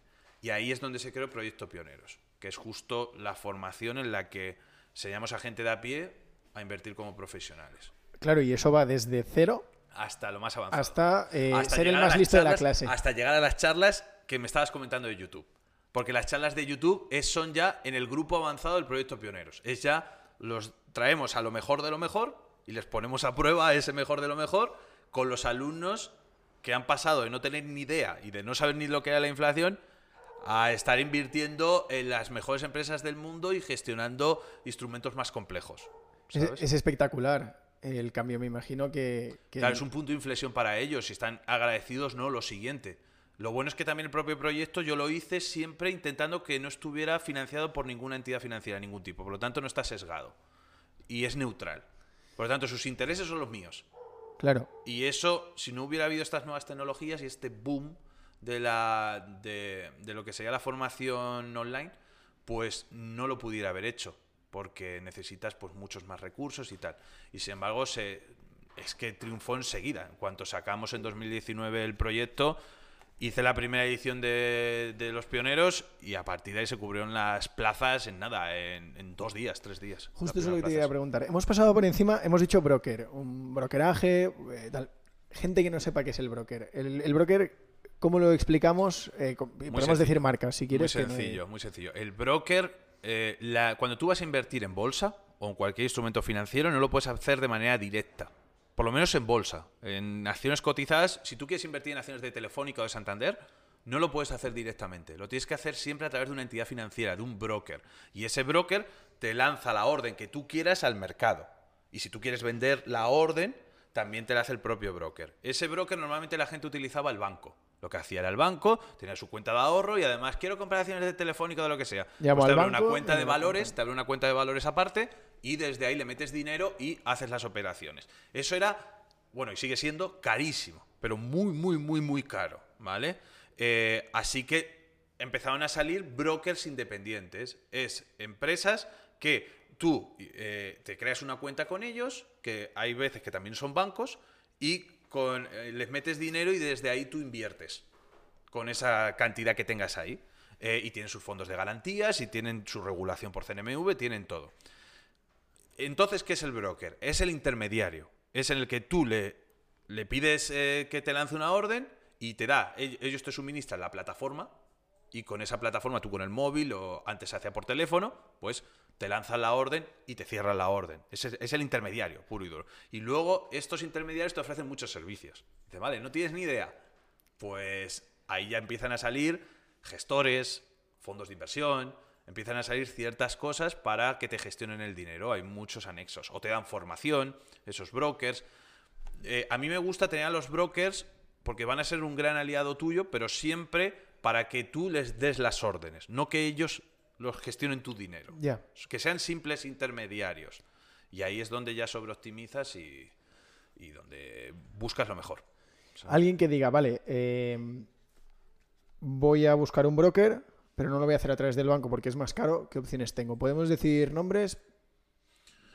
¿Cómo, cómo busco alguno popular? Algo que digas, pues, pues Es que dependerá de muchas cosas. Es que tampoco quiero decir muchos nombres porque dependerá de cada perfil. O sea, y esto es muy variable. Ahora de repente tienes unos buenos brokers que a lo mejor grabamos esto y dentro de dos años ya no lo son. Ya no lo son, ¿vale? Pero, pero normalmente, no sé, uno de los brokers más conocidos del mundo puede ser Interactive Brokers, que es con los que yo trabajo. Y también hay por ahí de Giro, eh, eh, también hay otros nombres, no sé. Bueno, Estados Aquí en España puede estar MyInvestor, puede estar. Eh, también están haciendo con otros instrumentos Indexa, Capital, se está moviendo muy bien, GPM. Hay, hay, hay, algunos que pueden, ser, que pueden ser buenos, pero ya es que dependerá del instrumento que quieras utilizar, porque puedes operar con acciones, puedes operar con fondos de inversión, con ETFs, con planes de pensiones. Es que hay una gama tan grande de cosas eh, que a partir de ahí pues tienes que... Hay, cada broker es bueno para una cosa. Y tengo una duda. Eh, ¿Por qué es tan difícil en España encontrar brokers que te dejen operar con derivados en la bolsa americana, por ejemplo, en el SP o en... No ahora ya es más fácil. ¿Ya es más fácil? Es más fácil. Pero con derivados financieros tienes que tener apalancamiento y yo no lo recomiendo. Para la gente de a pie, para la gente que no sepa, que nos vea, que no sepa lo que es el apalancamiento, el apalancamiento es invertir con más dinero el que tienes en la cuenta. Y eso es peligrosísimo. Sí, sí, sí. Lo digo porque yo he trabajado de broker de derivados y yo les, en la formación a los alumnos, a los clientes, perdón, les decía continuamente que controlaran ese apalancamiento. Y la gente se le iba de madre. Porque tú ven cuando la ganancia multiplica por dos o por tres, pero claro, la pérdida puedes entrar en quiebra total de la cuenta. Yo lo que enseño a los alumnos es a no utilizar apalancamiento, hacerlo uno a uno. Es decir, que si tú quieres invertir mil euros, inviertes mil euros. No inviertes mil quinientos, dos mil, tres mil, cuatro mil con mil euros. De esa manera lo controlas mucho mejor, lo diversificas mucho mejor y, de manera racional y paralela, pues puedes seguir trabajando, ahorrando y seguir invirtiendo a, nivel de interés compuesto. Vamos a lo de los cursos, la, formación. Em, un usuario cualquiera. ¿Hay plazas todo el año? ¿Va por convocatorias? ¿Cómo, Va por convocatorias normalmente. Lo que hacemos es, a ver, luego queremos, estamos trabajando nuevas cosas para, mejorar cada vez más la formación y a lo mejor esto lo escuchan dentro de un año y ha cambiado muchas cosas, ¿vale? Pero eh, normalmente lo que hacemos nosotros es por convocatorias. Lo hacemos por convocatorias porque yo ahora mismo el proyecto Pioneros, que luego evolucionará lo más seguro en el futuro, porque está en continua evolución, pero actualmente lo hacemos por convocatorias con grupos reducidos, es decir, pues 30, eh, 40 personas eh, por grupo y para que yo lleve un control y un trato muy personalizado. los alumnos, por ejemplo, se sorprenden cuando yo les llamo directamente. Es decir, se ponen, se inscriben y tal, y les llamo yo. Y me tiro media hora hablando con ellos. Y dicen, pero ¿cómo es esto? ¿Qué, qué, qué? O sea, gente que a lo mejor que tú has visto, que estás viendo contenido suyo en las redes y piensas que esto todo está automatizado y que no te van a llamar, ¿no? Pero a mí me gusta tener un trato muy personalizado con cada uno porque cada uno somos un mundo. A lo mejor tú tienes una edad, tienes un perfil diferente, un porcentaje de ahorro diferente y una versión al riesgo diferente. Por lo tanto, hay que, hay que mm, segmentar y ayudarles a esas personas que empiezan desde cero. Porque lo que te he dicho, estamos empezando con gente que hay gente que ya viene con mucho conocimiento y aprenden muchas más cosas, pero luego hay gente que viene desde cero y hay que, hay que enseñarles bien, bien, bien. A mí lo que me da mucha pena es ver a gente que me viene, que son grandes empresarios, que son grandes trabajadores por cuenta autónoma o grandes profesionales, que ganan mucho dinero o que les ha ido muy bien a nivel profesional y que luego no tienen ni pajolera idea de qué hacer con ese dinero. Eso es... A ver, yo a mí me viene bien porque les ayudo, pero, pero normalmente me da un poco de pena porque tú dices, madre mía, tener una carrera profesional tan buena y sin embargo cuando ya tienes ese dinero, no el saber coste de oportunidad, ¿no? Un poco también. O sea, es, eh, o, o los. El otro día le escuchaba a Gerard Piqué en una entrevista, creo que en el hormiguero, en alguno de estos, diciendo que ha montado algo, un proyecto de para, para futbolistas o para deportistas de élite, de enseñarles a cómo gestionar ese dinero. Porque es gente que gana millones en un corto periodo de tiempo y se arruinan a los 10 años. Claro. ¿Cómo es posible que se arruinen a los 10 años unas personas que son millonarias? Pues básicamente por eso, por incultura financiera. Es que tú imagínate que te viene un alumno que te dice, vamos a poner un ejemplo de un futbolista que está empezando, que Mm. tenga 20 años o 19 años, y te diga, oye, pues mira, yo ahora gano 3 millones de euros al año. Sí. Bueno, es que... Tiene la vida solucionada. No, y aparte, a la que Pero es que, descubren mira, yo te digo una cosa, con un millón o con incluso medio millón, si hacen las cosas bien, tienes la vida solucionada. Lo que pasa es que tienes que ir a una austeridad, tienes que ir a hacer ciertas cosas, pero que no se necesita tanto dinero para vivir cómodamente. Lo que pasa es que tienes que hacer una planificación correcta, tener el conocimiento y hacer una inversión continua. Porque tú lo que tienes es que ese dinero que primero no se lo coma la inflación. Y lo segundo, que ese dinero tenga su fondo de emergencia por si pasa cualquier cosa. Y lo tercero, que ese dinero rentabilice a un interés bueno. Y ahí es donde tienes, ahí es donde tienes que estudiar. Claro, y es que hay mucha gente que hace eh, la vida del futbolista, ¿no? Pues me tiro el ladrillo. Y hay cierta... Pero hay ciertas connotación de que operaciones con ladrillo que están mal. Es que la gente tiene el, el mantra de que el ladrillo nunca baja. Es una inversión, como otra cualquiera. Y hay gente que no se la toma como inversión, hay gente que se la toma como un gasto puro. Y eso es un problema. Porque hay gente que me dice, "No, yo es que quiero tener mi casa en propiedad. Vale, puedes tener tu casa en propiedad, pero tienes que ser consciente de que si te pasa un... Tienes que tener un plan B. Vale, si tú te compras un piso en Barrio Salamanca, en Madrid, lo más seguro es que tengas demanda del piso. Y a lo mejor haya épocas mejores, épocas peores, pero oye, te- sea líquido ese piso, es decir, se pueda, Sí. se pueda vender rápido. Pero tú cómprate, como yo vivo en un pueblo de Castilla-La Mancha, y cómprate, ah, eh, gástate 300.000 euros en hacerte una casa a todo nivel en un pueblo de Castilla-La Mancha. Pues claro, es que la propia población está bajando. Es decir, y lo más seguro es que si te la haces muy personalizada esa casa de 300.000 euros, sí, serás muy feliz y todo lo que quieras. Pero si a ti te pasa algo y te tienes que mudar de trabajo, eso es inalquilable y es invendible. Sí, sí, totalmente. O lo vendes, pero por una quita del 50-60%. Por lo tanto, eso es una mala inversión de por sí. Y no, pero es que tu casa no tiene que ser una inversión. Bueno, depende. Te vas a gastar eh, la mitad de tu patrimonio de toda una vida, te la vas a gastar en la casa. Lo malo es que no pueda serlo. que no pueda ser una inversión. Es, ahí es donde tienes que estudiar. Y cuando tú aprendes bien de inversión, en la bolsa o lo que sea, aprendes también bien a cómo hacer operaciones inmobiliarias correctas.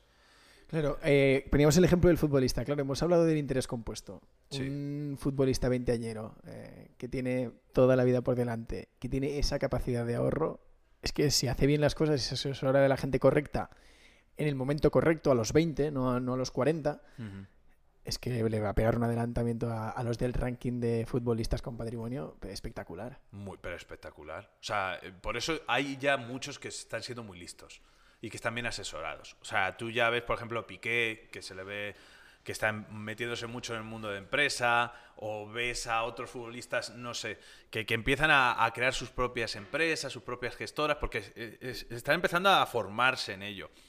Pero, pero luego ves a otros que se lo gastan todo en tres lambos, en, en cuatro casas que, que, que luego al final no van a poder mantener, porque es lo que, lo que decimos, es que al final estás acostumbrado a un nivel de ingresos tan alto que de repente, ¡pum!, desaparecen.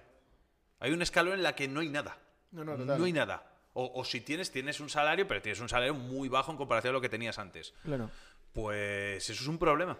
Cu- ¿Cuál es el ejemplo más bestia que has visto de interés compuesto? ¿A alumno o a amigo de amigo que dices, Pues Warren "Hostias". Warren Buffett de por sí. Que Mira. alguien, que, alguien busca, que alguien busque en Warren Buffett, que busque lo que ha hecho en 50 años. Él ha tenido una rentabilidad media de sus inversiones del 20% anualizado. Del 20% anualizado, casi, cercana. Un 20% anualizado de rentabilidad 50 años. eh, busca, buscas en Google y buscas calculadora de interés compuesto, pones eh, 10.000 euros, pon 10.000 euros, pon 50 años y pon una rentabilidad del 20% anualizada. Con que hagáis ese ejercicio, Va- vamos a hacerlo. eh, decenas de millones. por decirlo, eh, el ejercicio es eh, cincu- 10.000 euros de... Sí, sí. O sea, a ver, no vas a ser Warren Buffett, también te digo. O sea. Que, que Warren Buffett solo hay uno. Esto es el arte de lo posible, ¿no? Pero, pero, pero, a ver si te lo. Espérate. Si yo tengo por aquí. Calculadora, interés compuesto. A ver, lo- ¿alguna vez has, has usado una? Yo tengo las propias Excel y tal, pero te lo, te lo miro por aquí. Mira. Hay unas calculadoras y te sale capital inicial. Vamos a meterle. A ver. ¿Qué te salen las cookies? 10.000 euros. De esos 10.000 euros. No le haces ninguna aportación anual. Vale, o sea, pongo 10.000 Nada. euros y me olvido. 10.000 euros, ¿vale? Y le metes a lo Warren Buffett, ¿vale? Que Warren Buffett solo hay uno, ¿vale? Normalmente tu rentabilidad no será esa. Le metes 50 años y le metes una rentabilidad del 20% anualizado, ¿vale? A eso luego habría que restar la inflación. Bueno, voy a meterle un 17. Le resto la inflación, ¿vale? Un 17. Le doy a calcular. Buah, es que se, mira, se me pierde hasta. Se me pierde hasta el cálculo, ¿lo ves?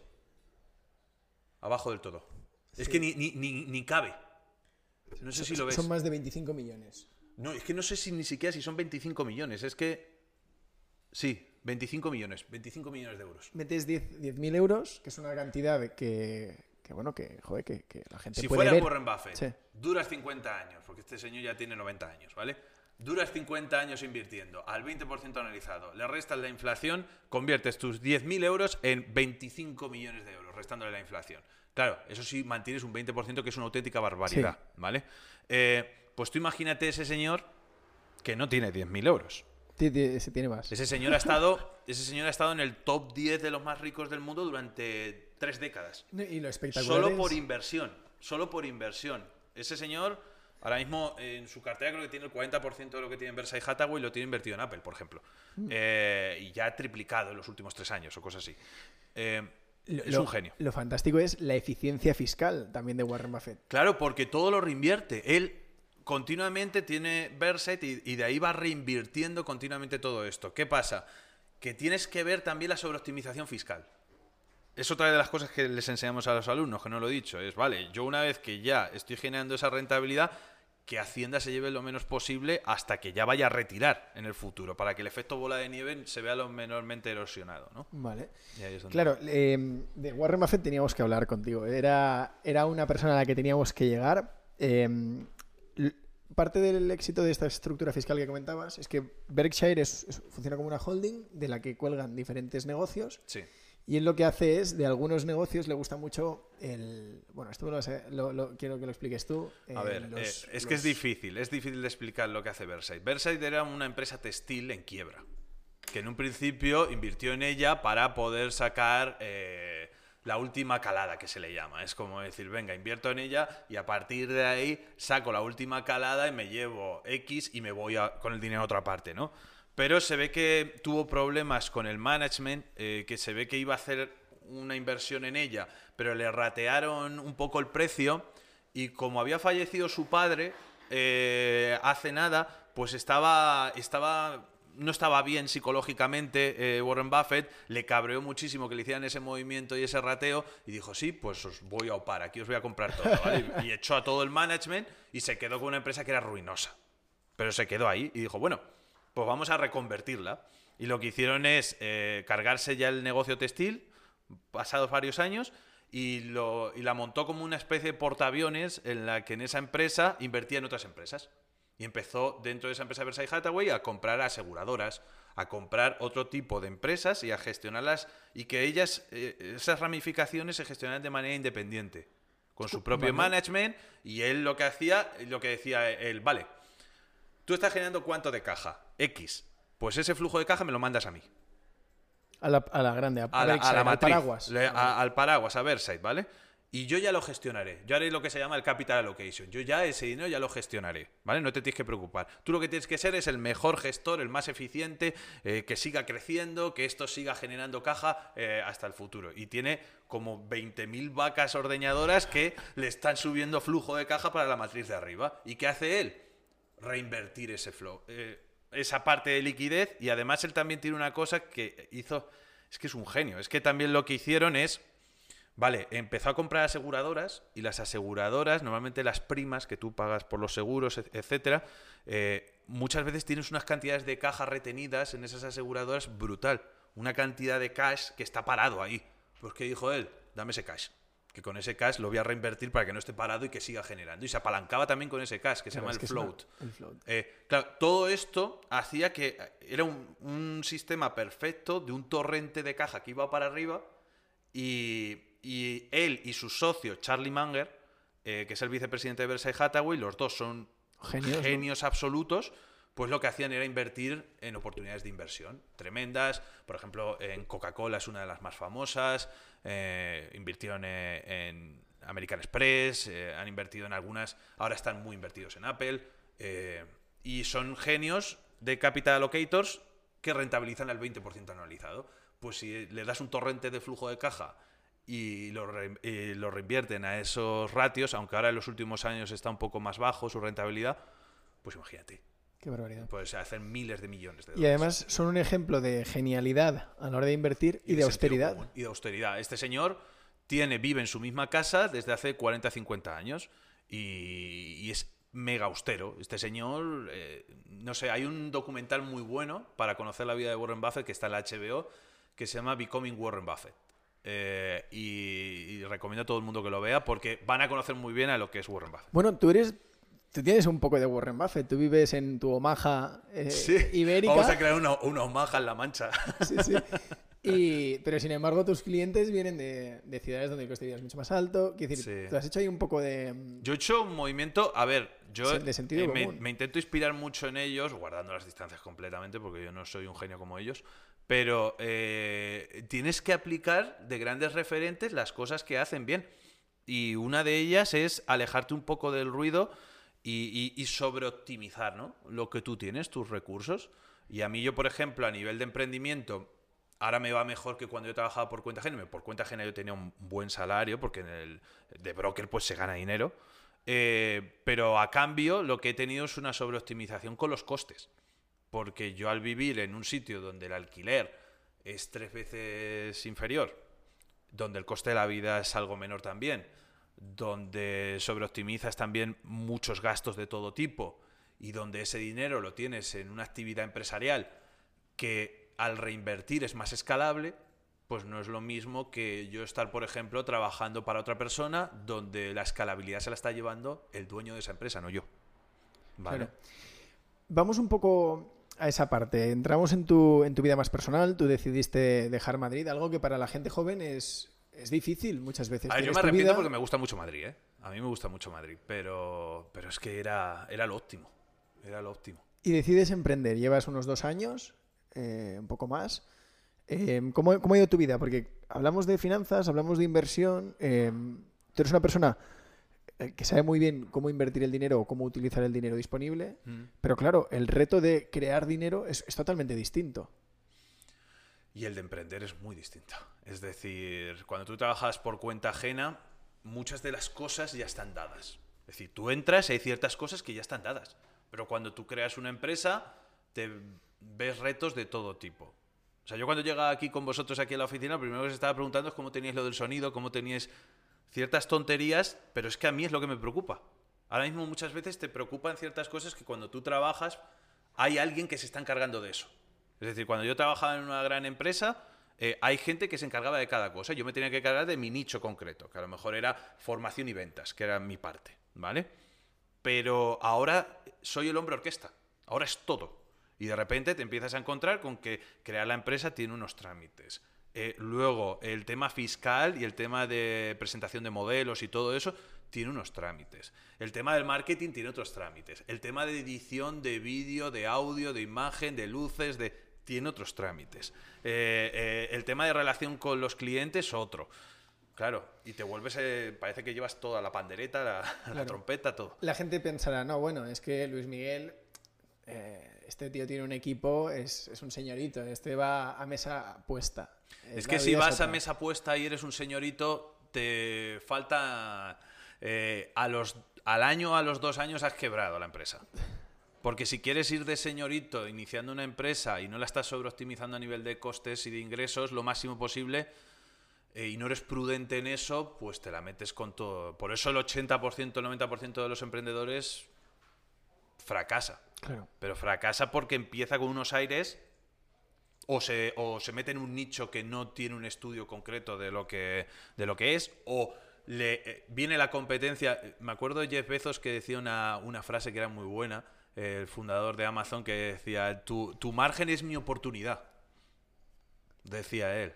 Y, y es muy buena esa frase porque decía, vale, vale, Tú sigue poniendo a los costes X, que tu margen es mi oportunidad para, para, llevarme cuota de clientes. O sea, que esto es el salvaje oeste. Aquí eh, todo el mundo en el mundo del emprendimiento eh, entras al salvaje oeste y compites, que es lo bonito también. Si eres competitivo, y yo soy muy competitivo, pues es lo bonito. Pero tienes que sobreoptimizarlo todo y tienes que ser muy austero al principio y ver cómo se mueven los márgenes en tu industria. Y tener también tu margen de seguridad para poder aprovechar. Y eso no se consigue contratando a 80 personas al principio. Eh, lo tienes que hacer poco a poco y ver, y ir contratando a una persona, a otra, haciendo ciertas cosas. Y aún así, yo soy muy... Por el mundo de la inversión me he vuelto muy precavido y muy conservador en ciertas cosas. Y a lo mejor hay veces en las que te viene bien no pensar tanto, ¿no? Pero, pero oye, hay que, hay que ir con cabeza. Sí, aquí viene mucha gente a hablar de empresa. Eh, casi todas las historias o están empezando o ya han tenido tracción. Eh, y hablamos mucho de números. Eh, lo que puedas compartir. ¿Cómo, ¿Cómo, ha ido evolucionando estos, estos dos años? A ver, pues hazte una idea que nosotros... Eh, es que mi negocio es un negocio que ya viene sustentado por algo de antes. Es decir, yo, yo por ejemplo, ya venía de, de, un público fiel en el mundo del brokeraje, que cuando yo me fui, pues ya había gente que me conocía, no tanta como ahora, porque ahora ya a través de las redes y la creación de contenido ha sido exponencial y ahora tú me conoces de ahí, por ejemplo. Sí, sí, sí. Eh, y ahora sí que esto ya va creciendo muchísimo más y dentro del nicho que es el mundo de la inversión, pues tenemos ya una repercusión bastante alta. Pero esto ha sido pico y pala en muy poco tiempo. En dos años eh, nos pusimos manos a la obra eh, y yo a nivel personal, pues eh, empecé ya creando la primera formación desde el principio, ya se cubrió las plazas enseguida. También vino vientos de cola con el tema del coronavirus, porque claro, el tema del coronavirus yo eh, ya me había pillado con todo iniciado. Y de repente te viene marzo del 2020 yo empecé en 2019, el verano de 2019 empieza a ir bien, pero en marzo del 2020 esto se vuelve la locura auténtica, porque todo el mundo en casa, todo el mundo queriéndose formarse, y mientras la mayoría de la gente estaba preocupada o incluso jugando a la Play todo el día porque no podía ir al trabajo, yo no paraba de trabajar, sin parar. Eh, pum, pum, pum, pum, pum, pum. Y crecimiento eh, pues bastante amplio, bajo mis posibilidades. Y actualmente creo que estaremos en Proyecto Pioneros con más de 230 alumnos, cosas así, premium. Y yo qué sé, es que no, ya no lo sé el número, pero de, de, alumnos gratuitos, pues un montón. Redes sociales, ya en Twitter, más de cuarenta y tantos mil seguidores. Y, y, y, todo de la nada. De, de, tener, que yo me acuerdo que en 2019 teníamos seguidores 3.000, 4.000 del broker. Eh, y en YouTube ni existía. Y los podcasts ni existían. Y es todo contenido continuo. Eh, y con ahora viendo perspectivas, pues de escalar a más. De escalar a más, de, de profesionalizarlo un poco más, de, de, una vez que ya te has creado ese, ese producto formativo que es bueno, pues oye, ramificarlo, hacerlo más profesional, el embudo más grande, etcétera. Y, de tus verticales, eh, ¿de cuál de ellos podrías vivir? ¿De, ¿De, YouTube podrías vivir a día de hoy? No, no, no. Eh, y YouTube no lo monetizo. YouTube no monetiza. Nada, nada, cero. O sea, yo eh, lo estaba hablando ayer con un, con un amiguete que también se dedica a esto de las redes y decía lo de los patrocinios, por ejemplo. Sí. Eh, y hay negocios y negocios. Hay negocios que tú el patrocinio es muy goloso, que de repente te llega una empresa de VPN, una empresa de cualquiera de estas y te dice, te pago tanto por ser el patrocinador de tu vídeo. Claro. Pero a mí a nivel personal no me trae cuenta. Yo prefiero hacer autopromoción de qué? De tu propio... De mi propio contenido. producto, de mi propio contenido. Oye, tiene mérito que no lo monetices, es, no es brutal. Nada. O sea, generas. A ver, tampoco, tampoco es muy grande. Tampoco es muy grande. El, y, y, yo lo hago más que nada como tráfico orgánico. Para que la gente, quien esté interesado, que sea un motor para primero enseñar a la gente. porque es un nicho el mundo de la inversión que no le puedes ir de primeras y decirles, oye, tienes que invertir y ya está, dame tu dinero. Aunque yo no gestiono, pero dame tu dinero para, para pagar un curso para enseñarte a invertir. No, a la gente le tienes que enseñar por qué es necesario invertir. Para eso necesitas mucha formación. Y por eso es como un canal. YouTube es como un canal de concienciación para la gente o para que aprenda. eh, y por eso también hay muchos cursos gratuitos. Porque, y mucha gente me dice en Twitter, ¿por qué compartes tantas cosas gratis? Que van a canibalizar lo que estás enseñando. Digo, no, no, Claro. no. Todo lo contrario. Lo que están es ayudando a la gente a, a que esa gente sea consciente de lo importante que es formarse. Y eso, ahora mismo nosotros no estamos haciendo publicidad inorgánica. Yo no estoy pagando a Facebook Ads, ni estoy pagando a YouTube por hacer anuncios, que en el futuro lo más seguro es que lo tengamos Claro, que hacer. sí. Porque se tiene que escalar así, porque ya a nivel orgánico más no se puede hacer. Pero estos dos primeros años ha sido todo orgánico. Qué, qué- qué Todo. maravilla. Principal canal de captación, Twitter. El principio sí, Twitter, porque era la red que yo más utilizaba, no fue por otra cosa. Eh, y luego ya empezamos a YouTube, empezamos a, a Telegram, algo también por ahí. Y Facebook no tocó nada. Cuando invitas a alguien, ¿lo notas? ¿Ves los números de ha venido alguien famoso en el sector o más o menos conocido? ¿Ves, ves el repunte? Es que hay veces en las que yo tengo más seguidores que los invitados. Claro. Por lo tanto, incluso yo creo que lo notan ellos más que yo. Vale. Es decir, yo lo que sí que he traído es a grandes gestores que a lo mejor en redes sociales no tenían tanto alcance y que a ellos les ha venido muy bien pasarse por ahí. O sea, yo eh, les viene muy bien y luego me lo agradecen por privado. Y me dicen, ¡buah! Han preguntado por tal o, o ha escrito tal libro. He vendido un montón de libros solo por, el, por, por pasar por ahí. Y a lo mejor es un nicho, porque yo no soy un youtuber grande, yo soy de nicho de inversión.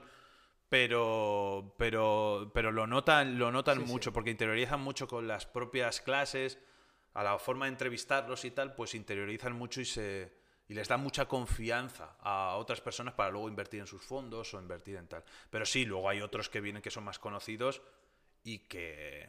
Pero como te he dicho, yo no traigo a la gente por el, por el tema de repercusión, traigo por la temática, porque sea Vale. interesante y que pueda, en el futuro no lo sé. Eh, ya para ir terminando, eh, me, me da mucha curiosidad tu mejor múltiplo.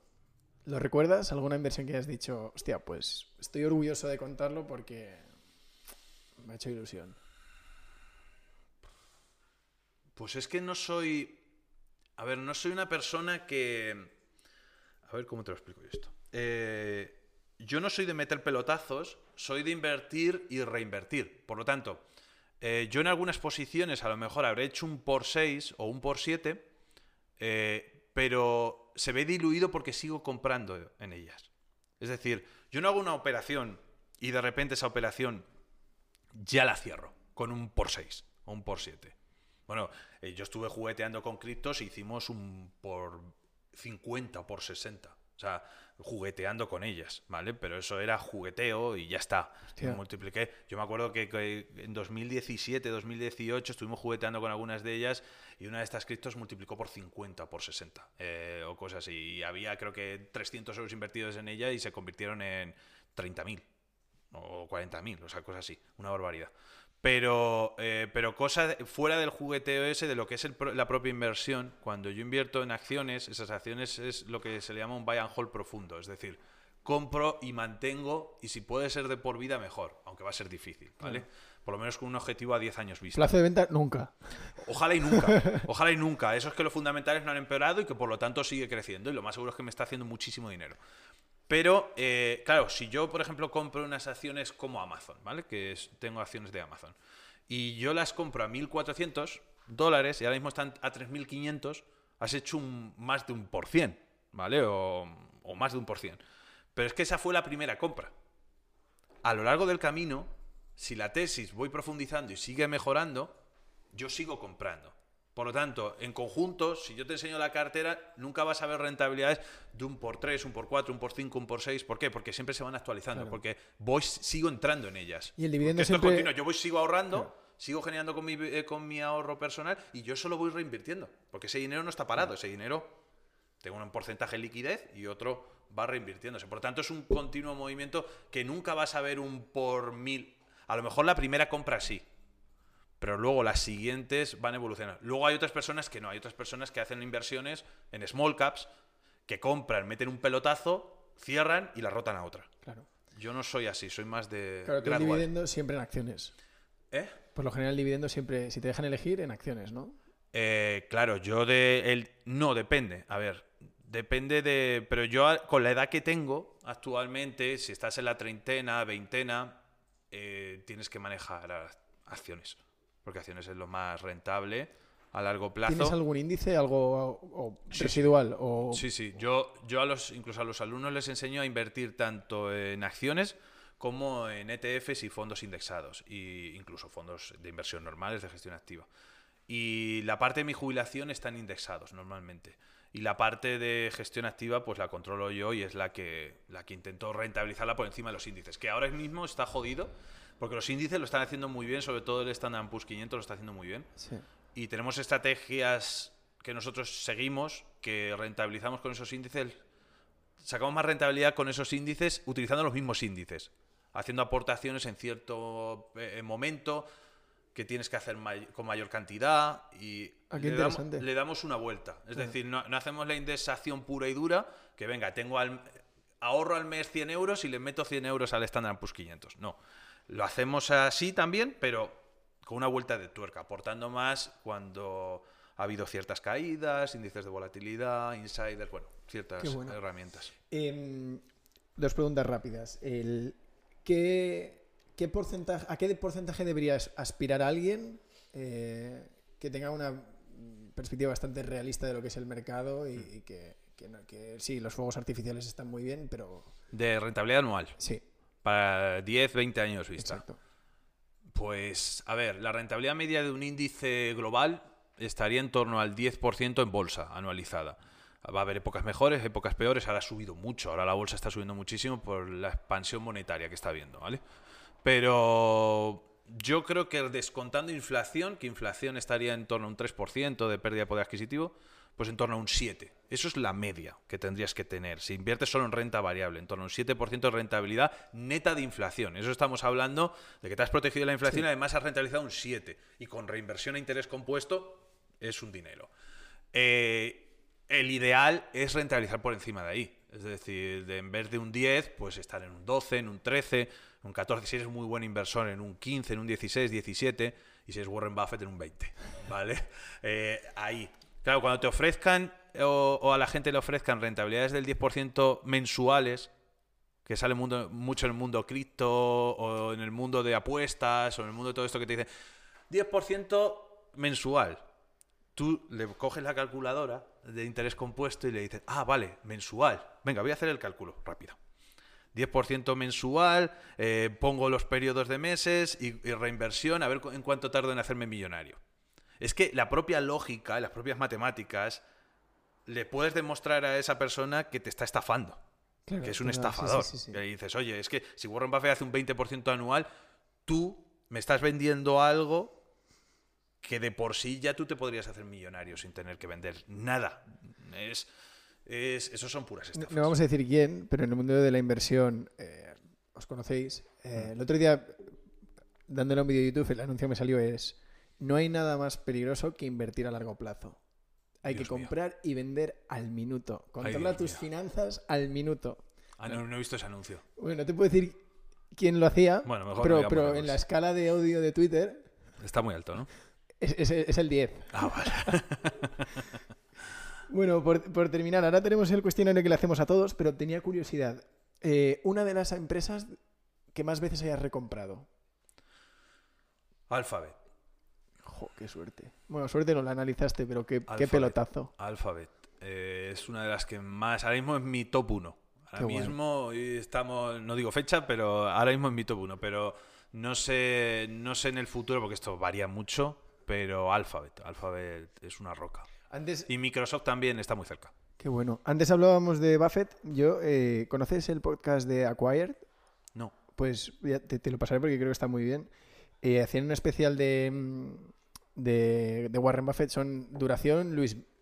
¿Vale? O sea, es, es tu estándar. Dos, tres horitas. Vale, bien sí, a gusto. Sí, sí, sí. También, yo tengo en el canal de YouTube tengo un especial de Warren Buffett y Charlie Munger, que también lo recomiendo. Que Pues, pues una cosa que descubrí que Con yo no Javier tenía ni idea eh, era que uno de los mayores errores de omisión de Buffett fue Intel. Y esto lo, lo explicaban. Pero, o Disney, Disney también. pero es que lo de Intel fue. eh, no recuerdo en qué universidad Buffett fue a, a nivel honorífico a dar un discurso y tal. Y conocí la historia de una, de una mujer que había perdido a su hijo. No sé, no sé muy bien cuál era el drama familiar, pero había un drama familiar que a él le tocó. Y dijo, oye, ¿cómo puedo ayudaros? ¿no? Y acabó formando parte de- del consejo de inversión que tenía esa, e- esa universidad. Entonces tenían pues, un pequeño fondo, así lo típico, ¿no? Capital Semilla, que financiaban los proyectos de los, eh, de los emprendedores que salían de la universidad. Y a Buffett lo tuvieron un tiempo en, en esa, en esa junta. Entonces analizaban los PowerPoints y la gente entraba o no entraba. Buffett estuvo en el PowerPoint de Intel. Sí, sí. Imagínate. Ya No, no, no, es no. Que te Pero lo pierdes. Tú imagínate, tú imagínate que Buffett se puede leer un montón de 10K. 10K son los informes anuales que normalmente se presentan reglados y muy parecidos de todas las empresas en Estados Unidos, que en Europa eso no pasa y es un desastre. Y, y se puede estar leyendo. El, sé, habrá leído decenas de miles de 10K y habrá perdido oportunidades de todo tipo en el mundo digital. Charlie Munger decía que una de las peores eh, errores de omisión que han tenido es Google. Google lo sabían perfectamente que era una tesis increíble para invertir desde sus inicios, porque ellos lo utilizaban para otra empresa de seguros que ellos tienen en cartera, pues utilizaban mucho para publicidad Google. Y fue un error de omisión. Y- pero bueno, Eh, eh, también es motiva, ¿no? Que hasta este tío falla. no, no, todo el mundo Claro. vamos a fallar porque hay miles sí, de sí. empresas, no puedes estar atento a todo. Mira, el cuestionario es un libro. Uf, hostia, eso es jodido, ¿eh? Eh, un- solo uno. Bueno, puedes hacer una pequeña recomendación. Puedes de- decir varios. Depende, ¿de qué, de qué, de qué lo quieres? Eh, a ver, si es de tema de, de economía, dinero, créditos bancarios y ciclos económicos de Jesús Huerta de Soto, mm, es un tochazo, pero me parece brutal. Si quieres aprender economía, yo creo que hay, eh, hay de casi todo. Eh, en tema de, de inversión, buah, pues todo lo relacionado con Buffett, eh, hay de todo. Eh, o, o también eh, libros de Pat Dorsey, también hay varios libros también traducidos al castellano que pueden buscar y que, y que son bastante recomendables. Eh, en tema de, de iniciación pura y dura para los que se quieran iniciar en el mundo de la inversión, pero muy, muy, muy, muy, muy básico, pues Peter Lynch, Un paso por delante de Wall Street, y, y también el propio, si es para niños pequeños, pues a lo mejor Padre Rico, Padre Pobre, de Kiyosaki, tiene ciertas cosas que no están tan bien, pero, pero hay otras que están bastante bien. Y, y bueno, es que luego ya más avanzados hay de todo. O sea, pero bueno, Bueno, más- tomamos nota. Una canción.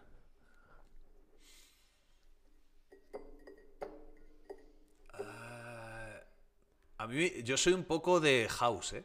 ¿Sí? Hostia, no- Sí. no, lo habría dicho. Sí, yo soy mucho de house. Eh, ahora ya no está tan de moda, ahora está más de moda el reggaetón y el trap y tal, pero hubo una época en la que era mucho de house.